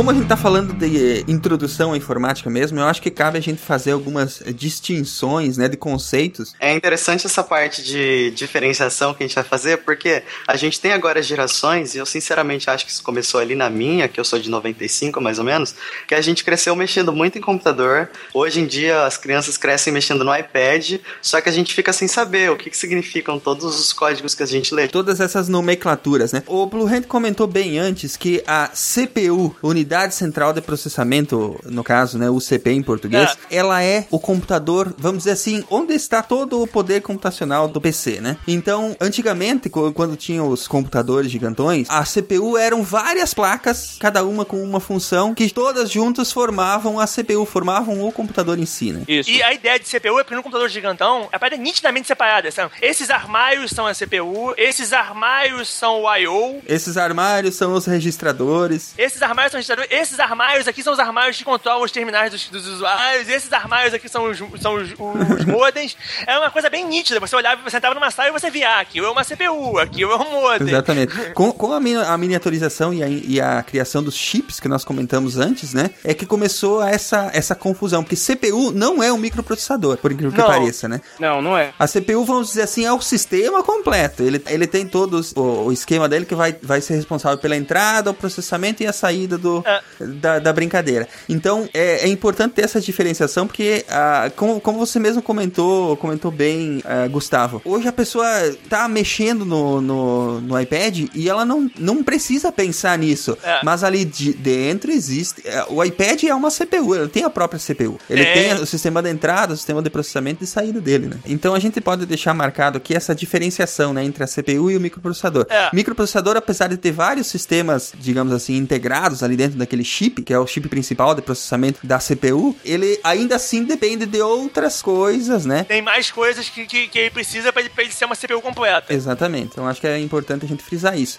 E a coisa que hoje fica muito confuso, porque são, são várias coisas que fazem esse papel, que são a entrada e o, e o digamos assim, os sistemas de entrada e de saída de dados. É. Né? É, porque nenhuma CPU, por assim dizer, nenhum computador está completo se, se ele tiver só o microchip ou tiver só a CPU. Ele ele vai ter formas de dar entrada de dados, teclado. De dar resposta. É, é. exatamente. Tem ter... ele, você tem que ter como botar os dados dentro dele e como extrair o resultado, senão a máquina não serve, não serve senão pra nada. Ela, ela se torna uma máquina inútil, exatamente. É, então você é. tem, pra gente citar exemplos, né, de dispositivos de entrada, os famosos inputs. Teclados, mouses, hoje em dia tem as coisas muito mais modernas, como por exemplo as teclas touch, né, câmeras. Sim, claro. O que mais que vocês podem me ajudar a lembrar aí? Ou pra pensar no jeito pré-histórico principal, dispositivo de entrada, cartões perfurados É, também. Olha aí. Também Dispositivos de saída, impressora. É. Impressora. E o, o próprio vídeo, né? E hoje o próprio, a própria tela do celular ou tablet, né? Ou até o cartão perforado de novo, porque essas, as marcas que vêm cartão perforado perfuram também. São é, as duas coisas, tanto entrada quanto saída. Como assim ou é o próprio modem, né? É. Que é que ele tanto recebe dados quanto ele transmite dados. Ele é um canal de, de transmissão de dados, digamos assim, de comunicação. E, e hoje em dia é engraçado porque a gente sempre vê a tela como um, um, um dispositivo de saída de dados, e hoje em dia, com o recurso de, de, de touchscreen, a tela também é um, um dispositivo de entrada. Também é um de input, pois é. É, As, as coisas vão se confundindo conforme a- os conceitos vão sendo aperfeiçoados, né? é. A gente falou bastante antes da matemática binária. Eu acho que aqui também cabe a gente fazer algumas eh, explicações de alguns conceitos que Sim. são bem básicos na informática, né? Os bits. Um bit é um único sinal ligado, desligado, zero e um, positivo, negativo, seja lá o que for. Os computadores funcionam baseado em matemática binária. Então, convencionou-se dizer que um bit é um sinal, seja ele ligado ou desligado, e convencionou dizer que desligado ou sem corrente é zero, ligado ou com transmissão de sinal, ou seja lá o que for, é um. Essa é a matemática, essa- esses são os dois sinais mais primordiais do processamento, e dentro de qualquer CPU, dentro de qualquer microprocessador, o único tipo de sinal que transita ali é existe ou não existe sinal, zero ou um. É, todas as marcas só trabalham com 01 e tudo que ela faz vai virar 01. Então, Exato. A tua foto virou 01, ou a tua, o teu Word virou 01, é o único jeito que ela entende. Ela só consegue, ela só, só trabalha desse jeito. Exatamente. É a única forma que ela entende. Uma curiosidade, tem gente que não, não sabe do termo bit, de onde que ele vem, é que ele é justamente uma abreviação de binary digit, Exatamente. Isso, dígito binário. dígito binário. E uma outra evolução disso, no caso, né, que também se ouve falar muito, é o byte, né? B-Y-T-E, que é um grupo de 8 bits. Hoje em dia, convencionou-se hoje em dia ser um grupo de 8 bits. Já foi coisas mais bizarras. Já foi, né? Exato. Mas o que é usado hoje é exatamente o grupo de 8 bits, né? Que pode representar valores de 0 a 255 e que normalmente um byte representa um caractere qualquer em uma tabela especial que a gente chama de tabela ASCII. ASCII. Olha só, para deixar menos estranho essa coisa de um sistema binário de números, é, a gente pode deixar claro que o nosso sistema é decimal, de base 10, porque a gente herdou ele assim dos indo-arábicos. Se a gente for brincar lá com os próprios princípios da matemática, a gente pode ter matemática em qual- com qualquer base. Sim, teve povos que usaram sistema de 12 números, de 5 e até de 20. Tanto que a computação mesmo usa, usa a base 16. Exato, ela tem o hexadecimal que é 16. Pra quem não entende, por exemplo, mas como assim você poderia na base de matemática e tal, tal? Imagina o seguinte, no- com a base decimal a gente tem, a, a gente vai de 0 a 10, né, de 0 a 9, é, mais 1 é 0 e vai 1. Então vira 10 e você continua contando. Na base seria mais ou menos a mesma coisa, só que você faz 0, 0 mais 1, 1, 1 mais 1 é 0 e vai 1, você não passa pra 2, entendeu? É a mesma coisa. Exato. Exatamente, essa é a base da, da matemática binária, né? E só deixando claro, né? Então, temos o, o bit, que vem de binary digit, e temos o byte, que vem de binary term, ou term, né? Que, que representa um conjunto de 8 bits. As máquinas modernas todas trabalham com, com, esses- com essas duas unidades. Enfim, um pouquinho de história sobre a matemática binária é que ela foi definida pela primeira vez é, no século 3 a.C., né? Por um matemático indiano chamado Pingala, e- em que ele escreveu os números de 1 a 8 na sua forma binária. Depois isso foi a- aperfeiçoado pelos chineses e até chegar em um cara chamado George Boole, que definiu a álgebra booleana baseada em Isso. matemática binária, que é outra coisa importantíssima para os microprocessadores modernos, né? É isso, aí. É porque ele eh, desenvolveu aquela base de verdadeiro e falso, ligado e desligado, que é a base que é o que os entendem, né? Exatamente. Bom, nós já falamos que existem vários tipos de bases, não convém aqui a gente falar como é que transforma de uma para outra, mas para quem gosta de referência pop, no Futurama tem várias piadas com um código binário. Sim, tem. Outra coisa que é bastante importante é nos computadores modernos é a questão das, dos tipos de memória que são usados nos computadores, né? É, antigamente existia ah, uma diferenciação bem profunda quanto à memória principal, a memória expandida os- e, e esse tipo de coisa. Hoje já mais um, um pouco mais fácil de, de entender porque se fala muito em memória RAM e, e- e outras coisas assim, né? Essa parada de memória expandida, memória estendida, é um artifício que a gente na nossa época aprendeu muito, mas na verdade isso não, fa- não faz sentido sentido no mundo normal. Isso fez sentido porque é um, é um jeito de expandir a memória dos PCXT, do processador 16 bits, para ele poder acessar mais memória do que ele foi pensado para acessar. Quando a máquina foi feita, ela nunca foi pensada em acessar mais 640k. Ninguém precisa de mais de 640k. Isso, inicialmente, inicialmente é, é, necess... é o coisa, mas depois se mostrou que não é o suficiente. E aí foram várias capenguices que foram feitas para acessar a memória com memória expandida, memória estendida, pra você poder botar mais memória nessas máquinas. Máquinas que não tem essas capenguices nunca tiveram isso. O Apple Macintosh nunca teve essa, essa parada de memória estendida e memória expandida. Ele tinha memória. A memória, você botava memória até o máximo que ele podia acessar. Outros micros computadores, outros computadores não tem essa, esse, esse negócio de memória estendida e expandida. Alguns deles têm uns bacalhauzinhos desses semelhantes que têm nomes malucos. Mas são por mesmo motivo. São porque a máquina tinha um limite físico de memória e se inventou um jeito de dar uma volta no limite sem mudar o, a base da máquina. Que mudar a base da máquina é difícil quando você muda isso, normalmente você estraga os programas. E o pessoal não quer estragar o programa. Somente agora na Sears. Computador CT500 por apenas 23 mil cruzados. E esta impressora por apenas 9.500 cruzados. Aproveite, quantidade limitada. Na Sears. Eu vou tentar fazer uma diferenciação dos tipos de memória que existem e a gente fala um pouquinho delas porque aqui a gente vai voltar àquela história da BIOS que a gente falou antes, né?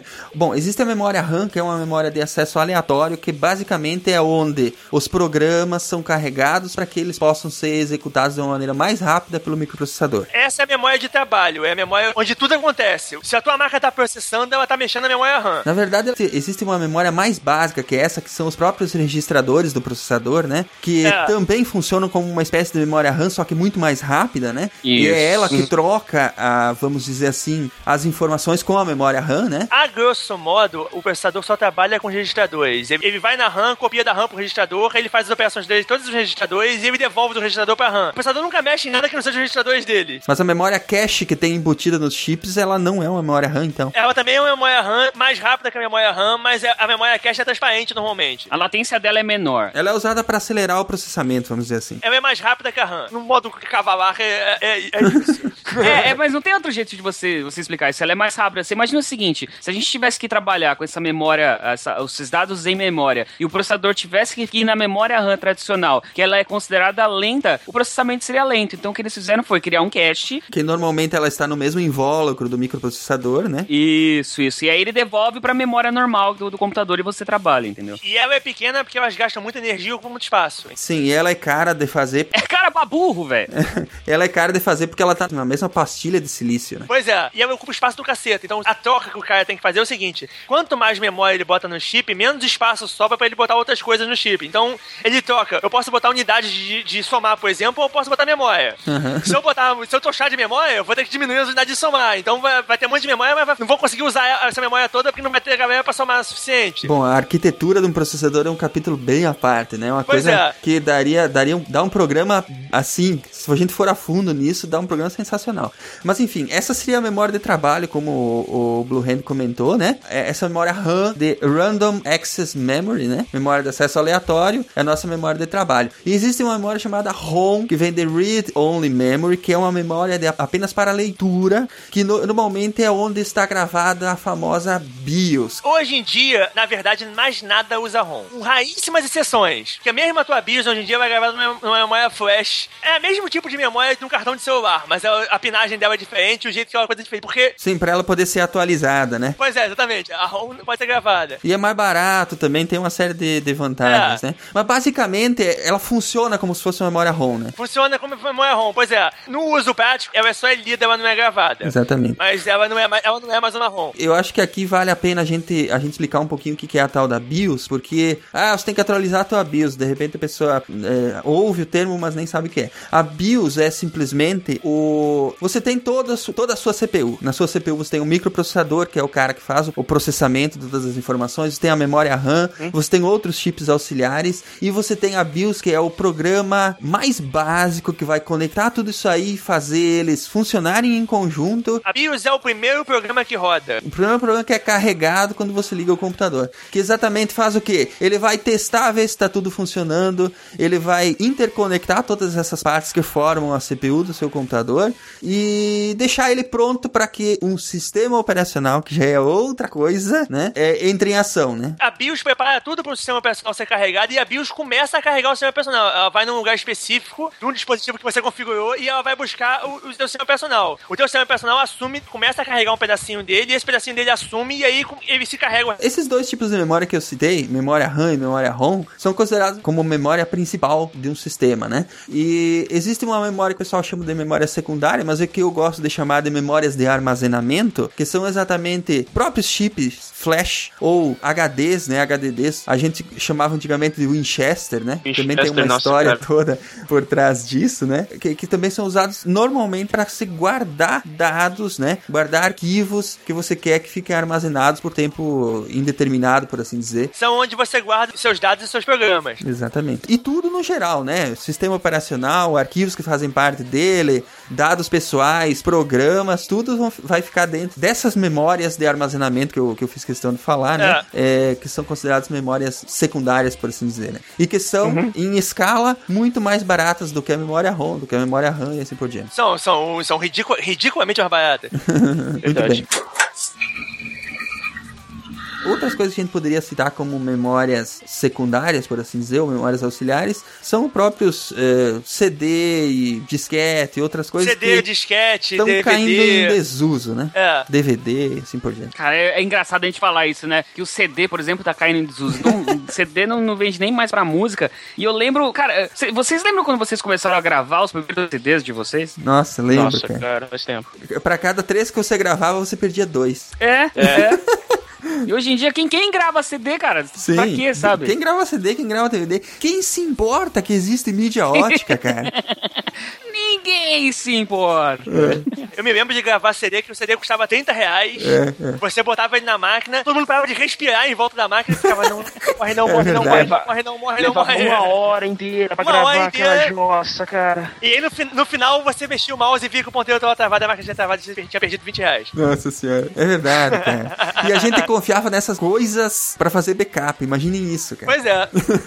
É, você vê como é que a gente era louco. Eu fui ter gravador de DVD bem depois do que já era normal, porque eu, eu gravava meu backup sempre em fita, eu sempre fui maluco. Não, você foi o mais certo, porra. Os seus backups de fita estão mais vivos do que os, os nossos que a gente gravou Ah, em se, DVD. tinha, se tinha as datas, tu ainda deve usar isso, não, Blu-ray? E mainframe não usa muito isso ainda? Tem muita fita, eu tenho DAT, tenho LTO em casa, tenho DAT, Ó, tenho... T.O., velho. Eu, eu gra- gravei, gravei em fita QIC, eu gravava, eu gravava fitinha QIC, uma fitinha que tem uma base de metal embaixo. Não sei se vocês já, já viram. Eu procurei pro QIC 80. Gravei muito, muito disso mesmo. Quando todo mundo tinha, tinha zip drive, meu negócio era uma QIC 80 dessa que era metade do preço do zip drive. Puta, Zip Drive também era um Sim, negócio, Zip né? Drive também foi uma moda inacreditável, cara. Vocês lembram que tinha um que você ligava na porta na, na porta da impressora, na porta... é Serial. chama? Paralela, Não, Na não. porta paralela. A porta paralela. É. Era, era demais aquilo, cara. É, cara. Gente, era um disquete que cabia 100 mega, gente. 100 megas, cara! Que dava pra gravar um monte de coisa que eu tinha. Tinha um concorrente que chamava Spark Drive, que era um disquete de 1 GB, mas esse era bem menos conhecido. Agora, ô Blue Hand, quando é, que, quando é que você vai lançar uma campanha no Kickstarter pra fazer o seu, o seu museu de tecnologia, cara?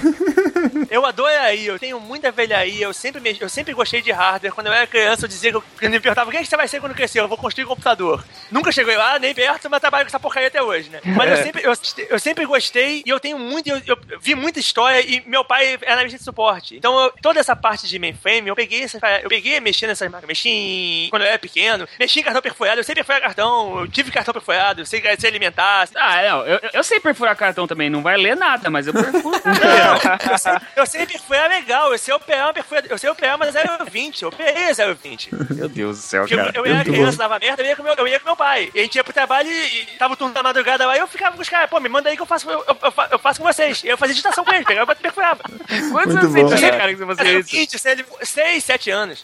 Cara, Olha isso, merda, cara. velho. A primeira marca que eu mexi foi um mainframe rodando VM, com o famoso aviso de ex apagar arquivos, não dê ex nada. ok. Quer dizer que a gente tinha já memória RAM, mas não tinha estatuto da criança e adolescente. ah, porra nenhuma. Isso duas horas da manhã, eu, eu, o operador alimentando, alimentando é, perfurador de cartão, alimentando impressora. Pra não mentir que eu nunca tive contato com cartão perfurado, na verdade nem era cartão perfurado, era fita. Eu lembro dos, dos Telex mesmo, né? Agora, cartão realmente nunca, nunca vi, nunca usei.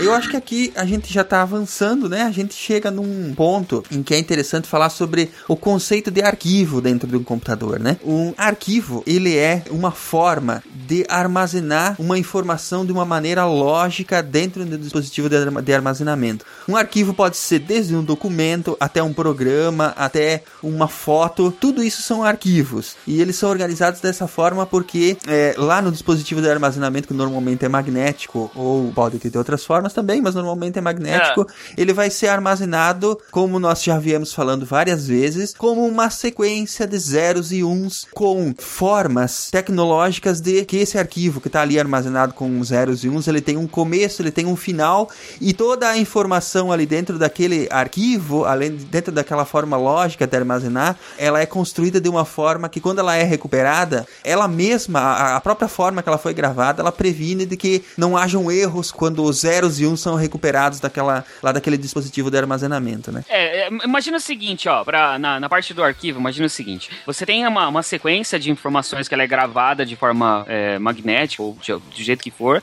e você tem meio que um protocolo de gravação e leitura. Então imagina o seguinte, eu, eu chego para você, eu dou uma sequência de letras para você, diferentes dentro do nosso alfabeto, e eu falo no final desse, desse documento do, que eu te entreguei, eu falo, isso aqui tá escrito em português. Você vai guardar esse documento para você, e na hora que você precisa ler, você vai vai falar assim, ah, isso aqui está em português. Então você começa a ler aquela sequência em português. Só que se agora você imagina isso só com zero e um e uma cacetada de, de outros fatores, é. né, de tecnologia. Exatamente. Mas é basicamente isso aí. Eu enxergo isso com uma analogia também, só que eu não sei se é certa. Uma, eu enxergava o arquivo como uma analogia química, assim, tipo, os átomos que formam as moléculas que formam a substância, sabe? tá perto, tá eu perto. Eu pensava que um arquivo era, tipo, um conjunto de números que viram uns dados que um conjunto de dados vira, sei lá, uma, um pixel, um conjunto de pixel vira uma letrinha. Tu tá perto porque a analogia é em camadas, assim mesmo. Só que é? depois eu vou, eu vou tentar explicar depois de uma forma que, que é, é mais, é, digamos assim, informática, né? Mais, mais uhum. computacional.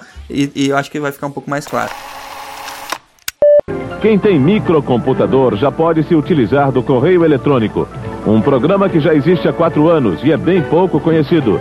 Através dele você pode trocar informações, ter acesso à correspondência, aos classificados, fazer negócios e até arrumar um bom caso de amor. Quem começa a lidar com computadores, na maioria das vezes, acaba se tornando um fã do vídeo, do teclado e dos programas.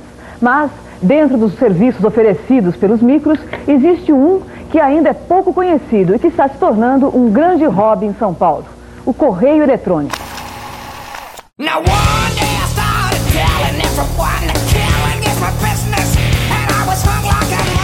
Então nós temos os arquivos, nós temos mais um conceito importante que é o programa. O programa é um. É aquilo que você faz quando está precisando de dinheiro. programa não é nada mais do que um código executável pelo processador, ou pela CPU, no caso, né? É. Que vai fazer alguma tarefa. Esses programas, normalmente, eles estão armazenados no sistema de armazenamento secundário como um arquivo. E quando você chama esse programa, o que acontece é que a CPU extrai extrai as instruções de dentro desse arquivo, essas instruções viram código de máquina e é executada no sistema computacional. Originalmente as máquinas só podiam rodar um programa por vez. Então você rodava o seu programa e quando você acabava você desligava ela. Que é o que a gente chama de monotask, né? De, de não é multitask. Até, até pouco tempo atrás, o, pra gente ver como que isso é um conceito até meio que complicado de você lidar, até pouco tempo atrás, os próprios celulares da, da Apple, eles, eles lidavam somente com um processo por vez, o processador, entendeu? Processo por vez, pois é. O primeiro iPad também era Sim. É. É porque você lidar com mais de um processo, você requer, a grosso modo, você tem que tirar aquele processo que estava lá rodando, guardar o aquele estado dele que ele estava naquele momento, botar o outro processo novo, rodar e depois trocar um, ficar trocando um pro outro. É, tempo de processamento é fila, é uma fila, digamos assim. Não é, não é que tem vários processadores fazendo várias coisas ao mesmo tempo. Você tem um processador e o processador só pode processar um programa por vez. Então você tem que ter uma filinha, ó. Entra o Word e registra o A, B, C, D que foi digitado. Aí você alterna, vai para um outro software e olha uma foto. E aí, alterna e não sei o que. É. É, internamente o que que vai acontecer? E Isso, isso eu já não sei exatamente se é feito em nível do sistema operacional ou, ou mais abaixo disso. É feito pelo sistema operacional, mas a CPU, que é um problema também antigamente, a CPU tem que ser capaz de De, fazer isso, né? Nos registradores. É, ela tem que ter os comandos pra isso, ela tem que, tá, tem que ter o conjunto de instruções pra isso, entendeu? E tem que deixar claro o seguinte, a gente tá falando aqui de um sistema que tem um processador com um núcleo só. Porque se a gente tiver um processador que tem vários núcleos, Sim, que é bastante comum hoje em dia, né? Até 4, 5, 8 núcleos. Oito, é. Aí a gente consegue ter esse sistema de paralelismo de uma forma muito mais complexa e muito mais rápida, porque você tem efetivamente duas coisas acontecendo ao mesmo tempo, entendeu? E lembrando que essa história de fazer processadores com multinúcleos, ela surgiu exatamente porque nos PCs as pessoas começaram a fazer muitas coisas ao mesmo tempo. Quando surgiu esse multinúcleos, começou a pipocar vários bugs de software que não, que não eram existentes quando você tinha uma CPU só. Quando você tinha uma CPU só, como os, os processos eram, enfileirados, por exemplo, o Word via a letra A e aí entrava outro processo. Depois o Word voltava ali letra B e continuava rodando. Quando você tem duas CPUs, acontecia de você. de o Word e o outro programa irem cada um para uma CPU. Então, os programas tinham uma interação entre eles que não existiam antes. E, e começar, e te- o Windows, por exemplo, teve vários problemas de programa com, com isso, porque os programas não tinham sido, não tinham sido nunca testados com uma máquina que tivesse mais de uma CPU. O sistema operacional ficava louco, né, cara? Ficava louco, não, não. Dava, dava cada M, putz. Bom, a gente tem um histórico feio e aí a gente já entra pra falar sobre os próprios, o, o próprio papel do sistema operacional, né?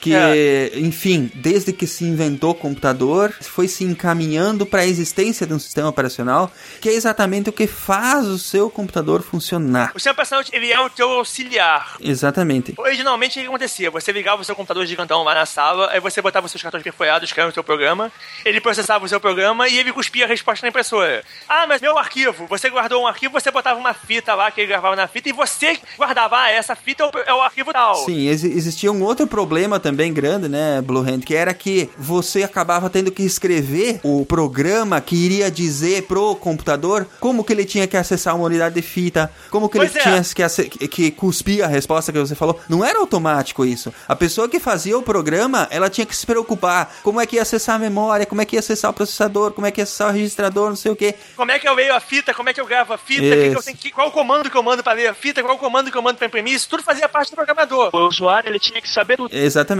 Então, assim, ó, a grosso modo seria como se a pessoa que faz o Word também tivesse que fazer a rotina para escrever no disco o arquivo, a rotina para escrever no processador o arquivo, a rotina para separar as tarefas no processador, a rotina para imprimir. Ele tivesse que fazer tudo. Ele tinha que fazer tudo e ele tinha que fazer tudo pra cada família de máquina específica e pra cada periférico específico. Exatamente. Tipo, Exato. O cara tinha que saber que, ah não, a fita A eu gravo assim, na fita B eu gravo de outro jeito. Então o programa, se se você suportava a fita B, você tinha que botar lá, ó, pra gravar na fita B tem que fazer assim. Senão o seu programa não suportava a fita B. É. Aí a Exatamente. coisa acabou evoluindo de uma forma que, por exemplo, ah, tanto o hardware quanto o software, eles, eles entenderam que se você quisesse ter um, um sistema de computação um pouco mais poderoso, tudo tinha que ser meio que compatível e tinha que, teria que existir uma camada já com instrução para trabalhar com todos esses dispositivos já conhecidos, entendeu? Exatamente. E aqui a gente já entra exatamente na, na- no conceito de camadas para facilitar cada vez mais o uso da máquina. Então a gente tem a camada mais baixa, que é o processador, a CPU, vamos dizer assim, que é a parte física que compõe o computador. E aí, para você não precisar escrever como é que o teu programa tem que acessar cada um dos periféricos daquele computador, você tem um sistema operacional que vai ser exatamente a camada que vai dizer assim: tá aqui a rotina que escreve na tela, tá aqui a rotina que escreve na, na impressora, tá aqui a rotina que processa as entradas do teclado. Um programador, a diferença fica o seguinte: num sistema antigamente é, ah, eu vou escrever na, na, na, tela 17 polegadas. Você, você ia lá, pegava uma nova tela de 17 polegadas, via como é que escrevia nela e você fazia o programa. Ah, o usuário tem uma tela de 20 polegadas. Ih, é. aí você pega uma nova tela de 20 polegadas e via como é... Hoje em dia, o programa, um sistema personal, o programador vai lá e, e vê como é que eu faço pra escrever na tela. Aí ele faz aquele, ele bota no programa dele e quem se preocupa se a tela é de 20, se a tela é de 17, 17 é o sistema personal. Se o sistema personal suportar aquela tela que está instalada, ele vai escrever na tela e o programador não precisa, não precisa se preocupar com isso. Ele mandou escrever em tela. Vamos imaginar que estamos num processador de texto. O cara que fez o processador de texto, ele vai chamar a rotina, por assim dizer, do sistema operacional para escrever na tela. E quem vai decidir como, onde, porquê e como é feito esse escrever na tela é o sistema operacional. Então nós temos várias camadas. Agora sim é importante essa, é, essa percepção de camadas, né? A gente tem o último nível que é o, o programa que a gente está usando, seja ele para editar uma foto, seja ele para escrever um texto, qualquer coisa nesse sentido, é o programa que o usuário está usando. Esse programa ele, ele usa os periféricos, o poder de processamento e etc. através do sistema operacional, que é o homem do meio de campo, entendeu? Nenhum programa roda na máquina se não passar pelo sistema operacional. Se ele não disser que pode rodar, não vai rodar. Exatamente. Hoje é assim, existe essa, essa série de camadas, uma sobreposta à outra, todas são software, todas são camadas lógicas, né? E aqui a gente poderia até é, falar que existe outra camada de software que são os drivers, exatamente, que são escritos pelos fabricantes, porque é, o fabricante Windows, é. a, a, Microsoft, não, não vai lá no mercado e vê que existem 3 milhões e 800 mil tipos de impressora. É, e ela vai desenvolver uma rotina para escrever em cada impressora. Então o que acontece? Ela separa essa, essa parte do sistema operacional e, e escreve de uma forma que a rotina de impressão ela fique transparente e quem vai dizer para a impressora qual a especificidade de como aquela letra tem que ser impressa é o driver, que é outra camada de software. Né? Isso possibilitou, por exemplo, as empresas de software conseguirem criar o, os programas de uma forma que ela não precisa ficar fazendo tudo ali em assembly, em linguagem de máquina e tudo super bem complexo. Como você já tem essa camada de abstração, você pode utilizar, tipo, sei lá, é, imprimir. E aí o sistema operacional vai bater pro driver, vai bater em todas as informações e a informação que você está querendo vai ser impressa na impressora, entendeu? Aliás, impressa na impressora, porque, né? Não vai ser impressa na. Vai ser impressa no liquidificador, né, Matheus, seu imbecil? É que esse, esse, é um conceito tão, é tão legal e, e essencial que, que eu acho que é importante entender que vale a pena usar várias analogias, porque é, é, tudo na computação hoje em dia é assim, sabe? Camadas e mais camadas de software, uma funcionando sobre a outra, uma é, mandando é, e trocando informação em um determinado nível com outra parte de software, que é, é bem interessante entender isso, né? E o que, que é a tela azul? ah, vamos lá. É a tela de deu merda, né, cara? a tela azul é uma, uma forma que, que, que, por exemplo, a Microsoft que meio que, que estipulou isso aí, ela foi uma forma que ela achou de demonstrar para os usuários que eh, Houston we have a problem, sabe? A grosso modo é o seguinte: o sistema operacional tem uma parte principal dele que, você, que se chama kernel normalmente, que é a, é a parte que lida com o hardware todo. Quando o kernel não está. acontece alguma coisa na memória que o kernel não se ou na máquina no geral, que o kernel não se garante, ele não, o kernel tem que saber tudo que está acontecendo o tempo inteiro. Se acontece alguma coisa no kernel do Windows que ele não se garante, a, parada tá no estado que, que ele acha que não devia estar, tá, ele dá uma tela azul. Porque ele, ele, é o aviso dele de que, cara, aconteceu alguma coisa que eu não sei o que, e a máquina não tá como devia estar. Tá. Se vira aí que o problema é seu. E, e ele, Verdade, é isso mesmo. E ele dá a tela azul. Hoje em dia tem bem, bem menos esse tipo de erro, porque os sistemas operacionais modernos, eles são bem robustos, por assim dizer, nesse tratamento de exceções, né? E as máquinas mais novas também são, são bem mais padronizadas em termos de exceção. Então as coisas ficaram bem menos, menos horrorosas, né? Antigamente o controle de qualidade já não era essas coisas. É, é, é, muitos softwares, na, na, no auge da briga do PC, muito hardware feito do modo mais barato, então os caras cortavam cortavam custos economizando em coisas bobas, mas que fazem diferença. Tipo, uma economia clássica é, é cortar, não botar o número de capacitor suficiente. Isso não faz diferença nenhuma até que você tem um micro pico de voltagem. Aí você tem um micro, micro pico de tensão, acabou. O, o estado do, do aparelho já não tá mais como deveria ser e vai, aí vai cair. Algumas placas são famosas por disso. Inclusive, inclusive me, me parece aqui, eh, me, me corrijam se eu estiver errado, mas historicamente muita tela azul aí não era, não era problema do Windows, não. É, era, era problema da, de hardware mesmo, né? Não, não, muita tela azul foi causada placa-mãe vagabunda. O CPU com refrigeração insuficiente, placa-mãe de 3 reais. Sim. Ai, ai, ô, ô, ô, Blue Hand, PC Chips. Nossa. É, é, é exatamente ela. Nossa, ela mesmo. puta merda, desenterrou agora. Alguns vírus têm data marcada para atacar e amanhã é o dia do Michelangelo. Esse vírus fica escondido dentro do computador, infectando todos os disquetes usados, mas só se revela no dia 6 de março, que é o aniversário de Michelangelo. Nesse dia, ele destrói todas as informações armazenadas no arquivo, um prejuízo que pode ser irrecuperável.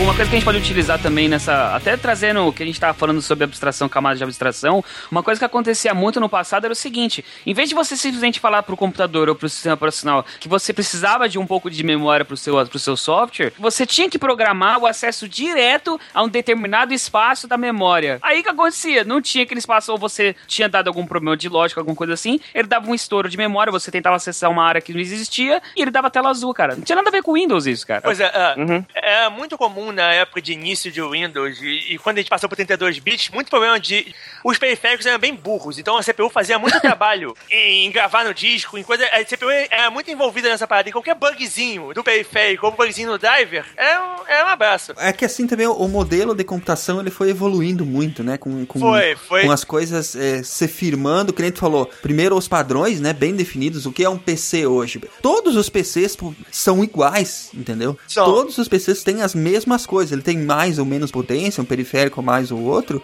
mas basicamente todos os PCs são iguais, né? Pro desespero de quem gostava do, dos Power PCs da Apple, né? É, exatamente. Ah, Power é um, o Power é um chip tão legal. É, eu também gostava. Rodando X, não rodando coisa, mas é, é tão bom.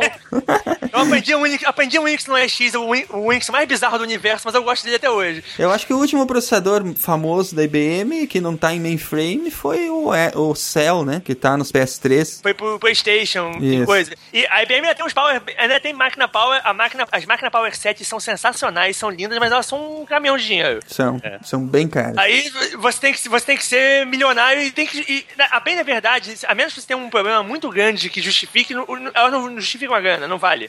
É. a, máquina, é, a máquina é ótima, maravilhosa, funciona com uma beleza, mas não, não, aquela grana que, que ela custa não, não compensa. Mas o, o, o Cell mesmo, por exemplo, ele, ele tem uma história linda, porque tinha muita gente fazendo cluster com, com, com PS3, cara. É. Tinha, a gente instalava. Cara, foi a USP que fez um cluster de 8 PS3, Ei, na verdade. Foi, foi sim. Foi. Uhum. Foi coisa linda, cara. Inclusive o pessoal baixava Linux e, e usava umas, uns truques mágico, magia negra absurda pra, pra ativar todos os núcleos do processador que vinham é. desativados por padrão.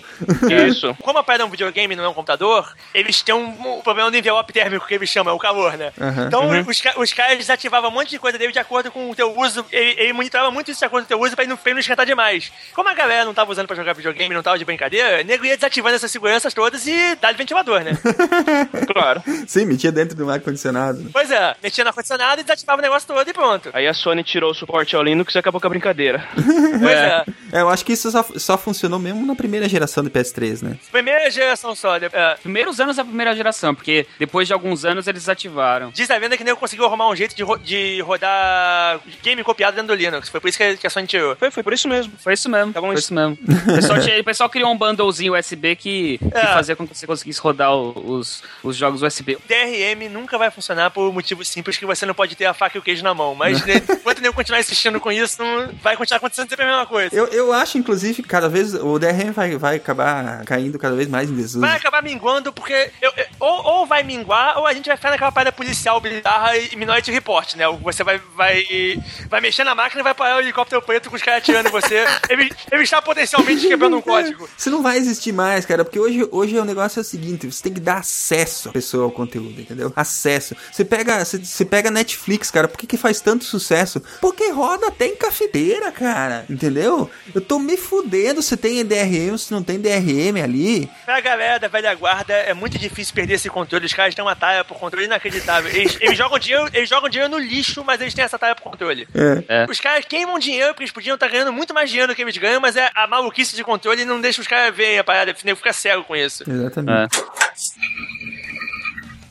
Bom, enfim, nós falamos sobre o início dos computadores, falamos é, sobre a matemática binária, que é a base de tudo, falamos sobre os microcomputadores, IBM PC, a, o surgimento dos, dos micros, dos, dos, primeiros Apples, dos primeiros IBM PCs, avançamos, falamos um pouco sobre as memórias, falamos um pouco sobre uh, arquivos, programas, so, falamos sobre o sistema operacional, que praticamente é a, a, base de tudo hoje, né? É a base de tudo, pois é. E falamos sobre um conceito bastante importante que, é, que são as camadas de software e hardware trabalhando juntas para que a, o processamento, a, a coisa aconteça, né? É. E, enfim, computação hoje em dia é isso, né? Uma, uma série de, de tecnologias, todas trabalhando juntas, todas trabalhando, se comunicando entre si, independente se você está mexendo num tablet, num celular, num PC ou num mainframe, a coisa é. Os conceitos básicos são praticamente todos o mesmo, né? São muito parecidos, pois é. Muito parecidos. E mais ou menos a computação é isso. Tem tanta coisa acontecendo porque exatamente os, as partes que compõem o todo, elas se, estão se conversando de uma maneira muito simplificada né? Só não falo, infelizmente, da Clay, minha marca do coração. Bom, é, os últimos, as últimas referências pop, só pra gente arrematar mesmo, Piratas da Informática, meu filme é preferido. Legal, é bem legal esse filme, esse filme vale, é a pena, vale a pena ver. É. é sobre os primeiros anos da Apple e da Microsoft, né? E é. que, inclusive, assim, os próprios Bill Gates e Steve Jobs disseram que esse filme era... retratava muito bem... O Bill Gates gostou do filme. É, retratava muito bem o que tinha sido aquele período. Tem história histórias muito boas, como a rasteira que a Microsoft deu na, na IBM, né? Vendendo DOS para eles. Aliás, procurem sobre a história da criação e, e, e, distribuição popular do mouse, que é bem interessante Sim, outra também. coisa que aparece é. nesse filme também, né? É, da Xerox, né? Em que a, a, a, Apple acabou comprando. É o alto, um sistema da Xerox que hoje em dia seria um sistema legal, pra época é uma pedra sensacional. e outro filme bacana que é mais recente é o Her, que é sobre a, uma inteligência artificial. Sobre a Scarlett Johansson. É, e, e, ó, sobre. A, a, gente fala, por exemplo, do Her, que é tudo bem, tem todo o hype da, da Scarlett Johansson, ó, por, todo, por motivos óbvios, né? Mas é, a gente não tá muito, muito, muito longe da, de ter uma, uma assistente pessoal como ele tem no, no, no filme, não, cara. E eu espero que ela não me traia com 200 e 300 mil pessoas, né? Mas beleza. Não, eram 8 mil, cara. 8 mil, é. Eu queria a voz da Red Queen do Resident Evil, que é mais divertido.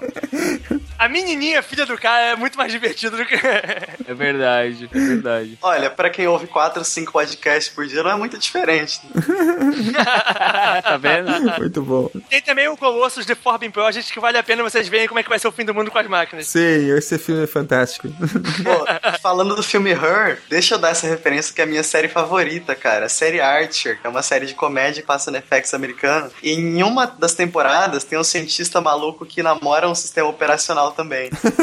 Só que ela é um holograma e tudo, e ela parece aquelas, parece aquelas meninas de mangá. É verdade, né? A, a Samantha do Her era, era um sistema operacional, né? Não Sim, era um, é, bem uma é. assistente, é. né? É, não, é, ela é um sistema operacional. Barra assistente, pois é. É, é ela, ela é o que ela, que ela faz com você, ela te assiste com as coisas do seu dia. Só que com uma, uma inteligência artificial ela é muito mais elaborada, né, cara? E nesse do Archer, a inteligência artificial ela era tão real que o estado de Nova York permitiu que eles se casassem. e, ela, e, ela, inclusive, tinha uma queda pelo Tyson, pelo astrofísico lá. Neil Tyson. muito bom. É, eu não, não, sei, não sei muito se a gente tá muito longe disso aí também, não. Porque já teve um japonês que ele casou com um jogo de videogame, cara. Então. Ah, nossa, cara, nem lembro dessa maluquice. É. é. Mas então, e pra acabar, o Blu-ray, quantos analistas de suporte precisa pra trocar uma lâmpada? Depende da lâmpada e quem abriu o chamado. Se for o diretor, vão ser todos.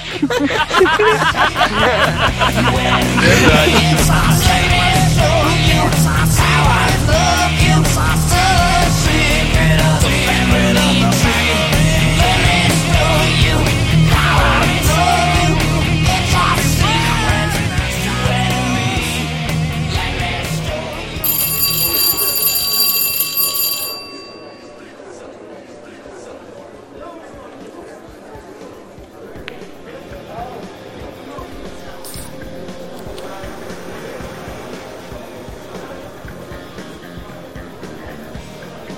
Então, gente, a gente já chegou aqui no bar, vamos pedir nossas cervejas. Parece que hoje o diretor não veio. Ele não tá por aqui. eu não tô vendo ele no palco. Mas eu vou sentar olhando pra porta pra ver se ele aparecer a gente no perto.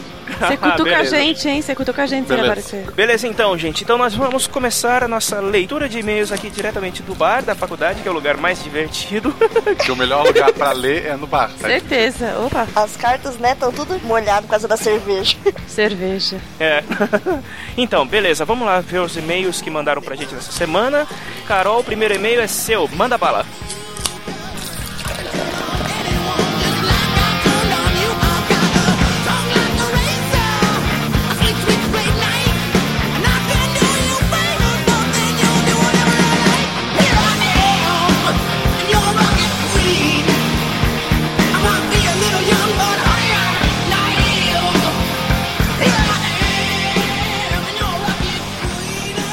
Ouvinte que escreveu pra gente essa semana foi o Felipe Rodrigues Costa, que é técnico de automação bancária e estudante do sétimo semestre de engenharia mecatrônica. Ele tem 22 anos e ele escreve de Franca, do estado de São Paulo. Aí ele fala assim: Olá, Psycasters! A princípio, parabéns pelo podcast, que é de fato o mais divertido da internet. Ah, obrigada! Valeu, velho. Mais um que reconhece. Opa. Acabo de concluir a maratona e já comecei a segunda volta. Meu Deus. Meu pai do céu. Esse gosta mesmo, hein, gente?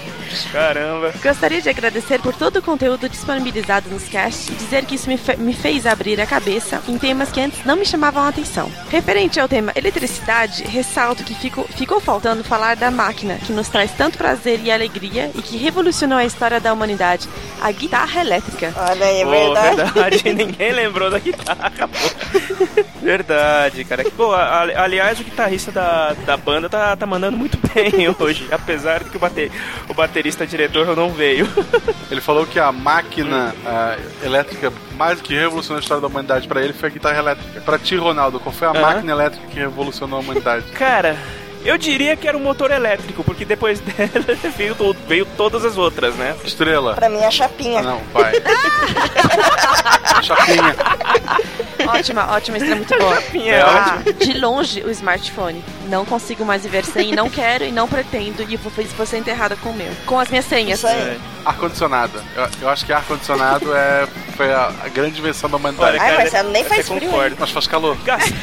é isso que eu ia falar.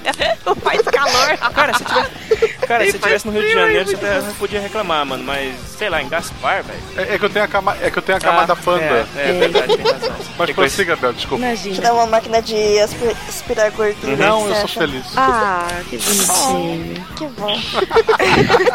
Aí ele fala assim: Foi lá em 1923 que o captador surgiu, explorando os efeitos eletromagnéticos. E de lá pra cá, muita coisa boa rolou. Gostaria de ver mais episódios sobre biologia e afins. Tenho saudades da Carol, que era muito presente no início. Ai, eu também sinto saudade de você, moço, que eu nunca vi na vida.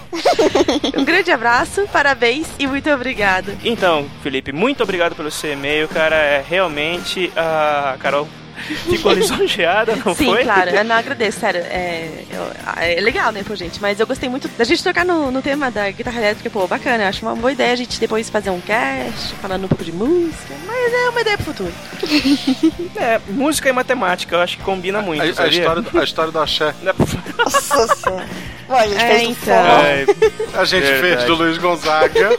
Olha pro Nordeste, ali é um pulo fazendo mas calcinha preta. Vida e obra de calcinha preta. Olha, a gente falou guitarra elétrica. Eu não sei exatamente aonde que ela entra no axé, mas ok, né? Deve Chiclete ter, com banana. Deve ter. É, pô, perfeito, ó. Pronto. vai, vamos, vamos embora, vai, gente. Marcelo, o próximo e-mail é seu. Enquanto eu leio aqui, pede uma coca ali com o gelo pra mim. Beleza, já tá trazendo.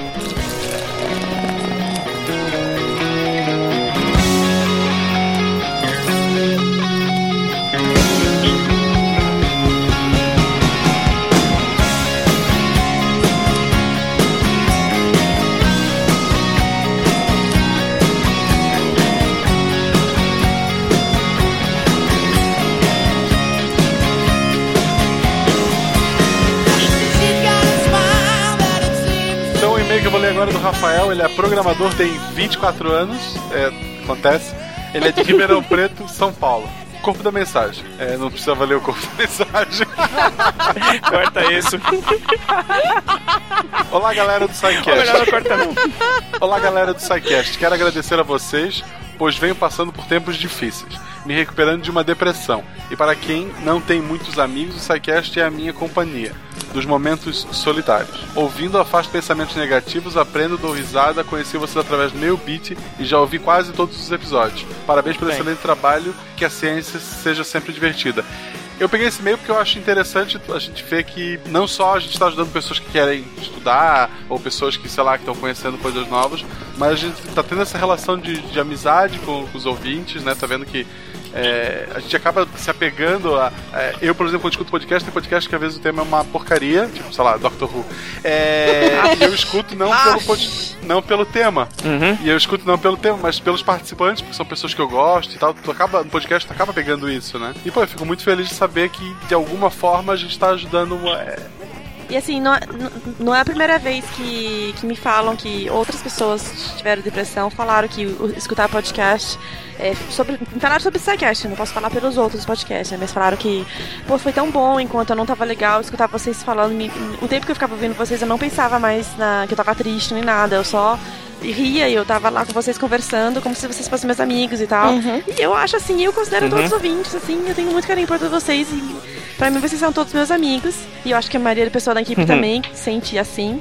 E eu concordo com o Marcelo, poxa, realmente a gente poder fazer essa diferença na vida de alguém, de qualquer jeito que seja, poxa, estamos aí. Verdade, cara. É muito bom saber que a gente está ajudando alguém a superar uma, uma coisa que é tão complicada, que a depressão é um quadro muito difícil, ele requer, ele requer acompanhamento médico, mas também o acompanhamento, o apoio Sim. da família. E amigos. E é, é, é, muito bom saber, e os amigos, então é muito bom saber que a gente está ajudando você de alguma forma, cara. É, e eu acho assim, ele falou ali que ele já ouviu quase todos. Tenho certeza uhum. que quando ele ouvir todos, Sim. esse problema vai passar. Se, se não funcionar, escuta de escuta novo. De novo. E vem, e vem falar com a gente nas redes sociais, que a gente conversa com você, a Isso. gente distrai de novo também. E a gente vai continuar fazendo e a gente vai continuar distraindo e trazendo felicidades e diversões para vocês. Então, Estrela, aproveita, pede sua próxima bebida e leia o próximo e-mail. Eu não sei o que pedir para beber. Vocês estão pagando, eu tenho vergonha de pedir. Pede água da torneira. ah, sem dinheiro. Eu já pedi uma porção de, de provolone milanesa, já não tô nem aí. Então dá uma, mais uma então. Uhum.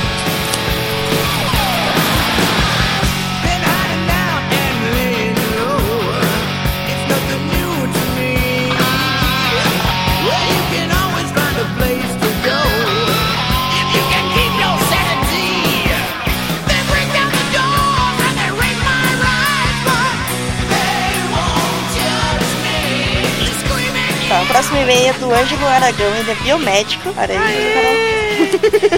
Um colega. Oi, 24 anos de Brasília. Olha aí, Tem um, tem um padrão, hein? Mais um 24. Aê, Brasília! Existe um padrão. Sim. O e-mail da Bel, o cara tinha 22, mas tá quase. É. Vai lá. Olá, galera. Mais um maratonista chegando. E bem, depois de ouvir 70 vezes que é a melhor forma de enviar sua dúvida, crítica ou elogio através do formulário de contato no site, eu meio que peguei o recado, né? Ele decorou. Conheci o SciCast ao procurar dicas na internet de como usar o aplicativo Podcasts no meu Windows Phone. Chora, Silmar. é, tem gente que usa. É porque é, tem, então. quatro, tem quatro usuários de iPhone no, no, Brasil. De iPhone não, de Windows Phone no Brasil. Aí o André é um deles, é por isso. É, a gente, a gente, dá pra contar nos dedos quantos que a gente conhece. Do Lula. não, você tá falando do Lula. Verdade. O, o ceticismo, o André, ele usa o Windows Cardoso Phone. também usa. É. Quem mais? Não conheço mais ninguém. O Ângelo e mais alguém tá ouvindo se sentiu ofendido. Tá, com ele são três, então É, não, não, é nos dedos 3D. Vamos lá. Usuários de Windows Phone que escutam o SciCast, escrevam pra gente e falem quais os aplicativos que vocês usam pra nos ouvir, pra gente saber. Pra gente poder recomendar. Na matéria não falava do SciCast, mas nos comentários sim. Aê, ouvintes propaganda, gente. É. Aê. Isso aí. Aí comecei a assinar. Olhei um episódio, outro de interesse, como muitos comecei a maratona. E bem, tem algumas notas a fazer. Primeiro, ninguém respondeu a pegadinha do o que, o que o cromossomo disse pro outro. Eu acho que eles não deviam responder.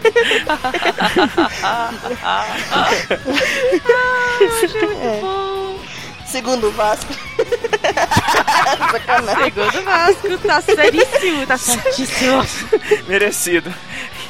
Terceiro, não acredito que passaram pelo podcast sobre o Egito sem fazer nenhuma referência ao grande álbum MPB de El Chan Egito.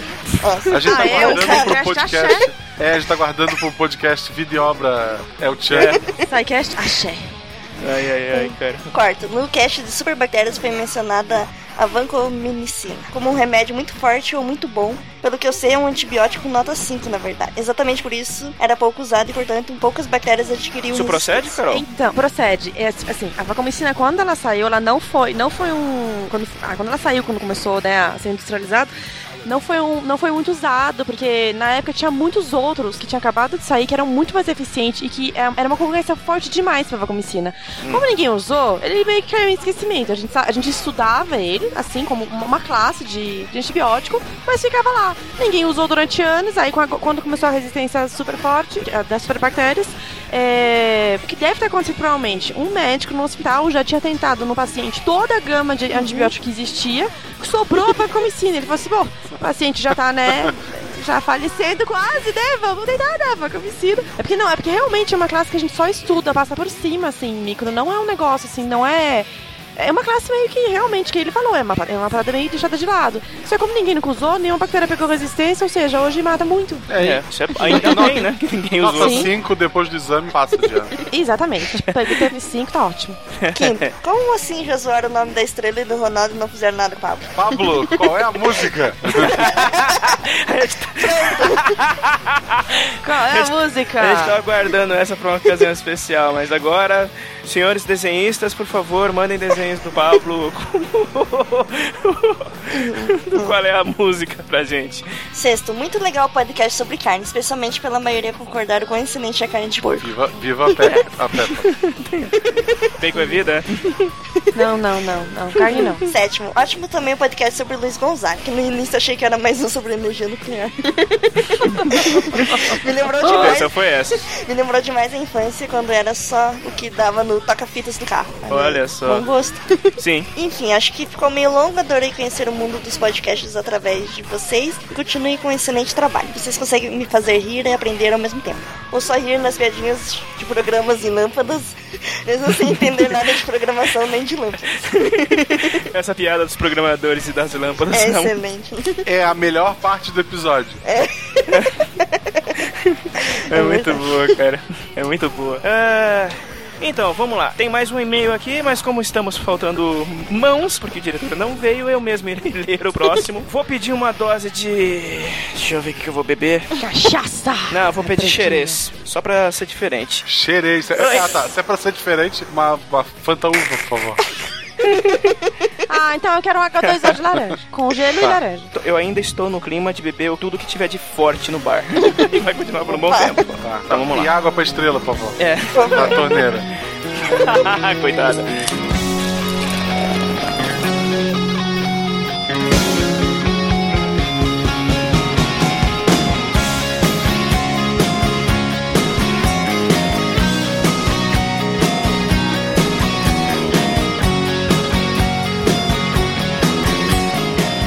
Próximo e-mail é do Sérgio Vieira, engenheiro eletricista eletrônico, podcaster, 57 órbitas em torno do Sol, de São Paulo. Para quem não sabe, o Sérgio Vieira é um dos dinossauros do podcast brasileiro. Com 57 órbitas. Com 57 órbitas tem que ser um dinossauro mesmo, né?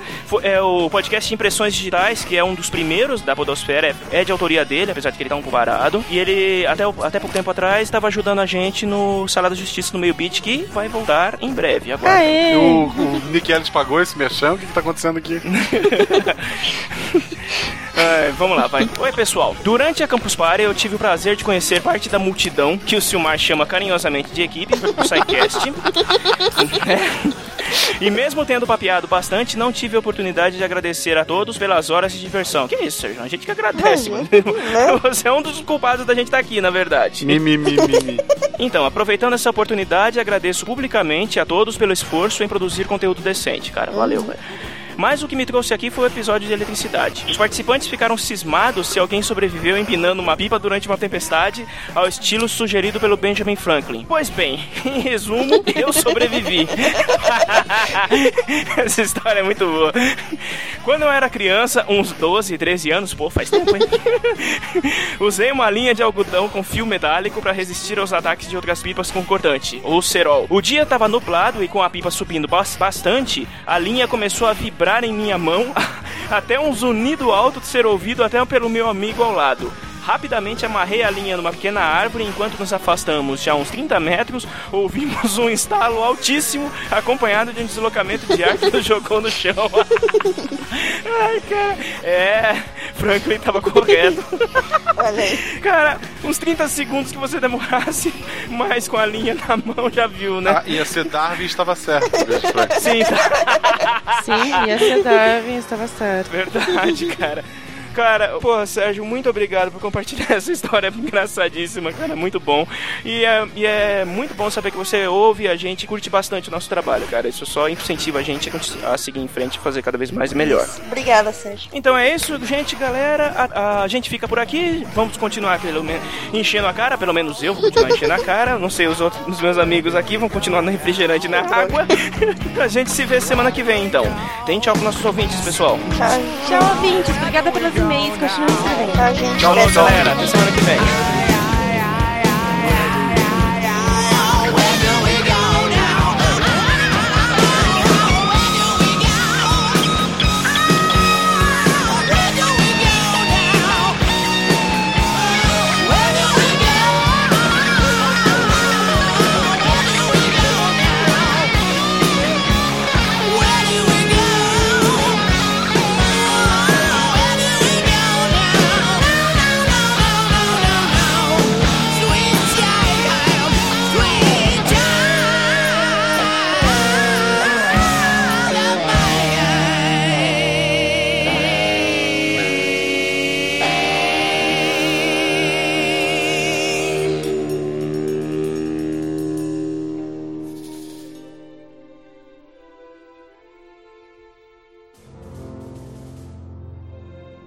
Se a ciência não for divertida, então alguma coisa é errada. Tem que ser divertida, a coisa mais divertida que tem é a ciência.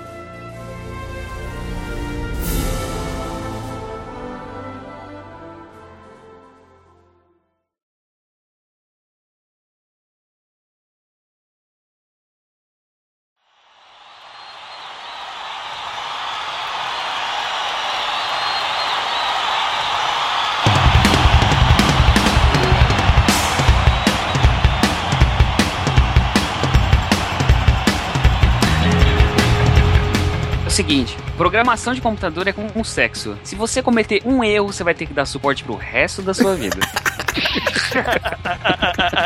Caramba.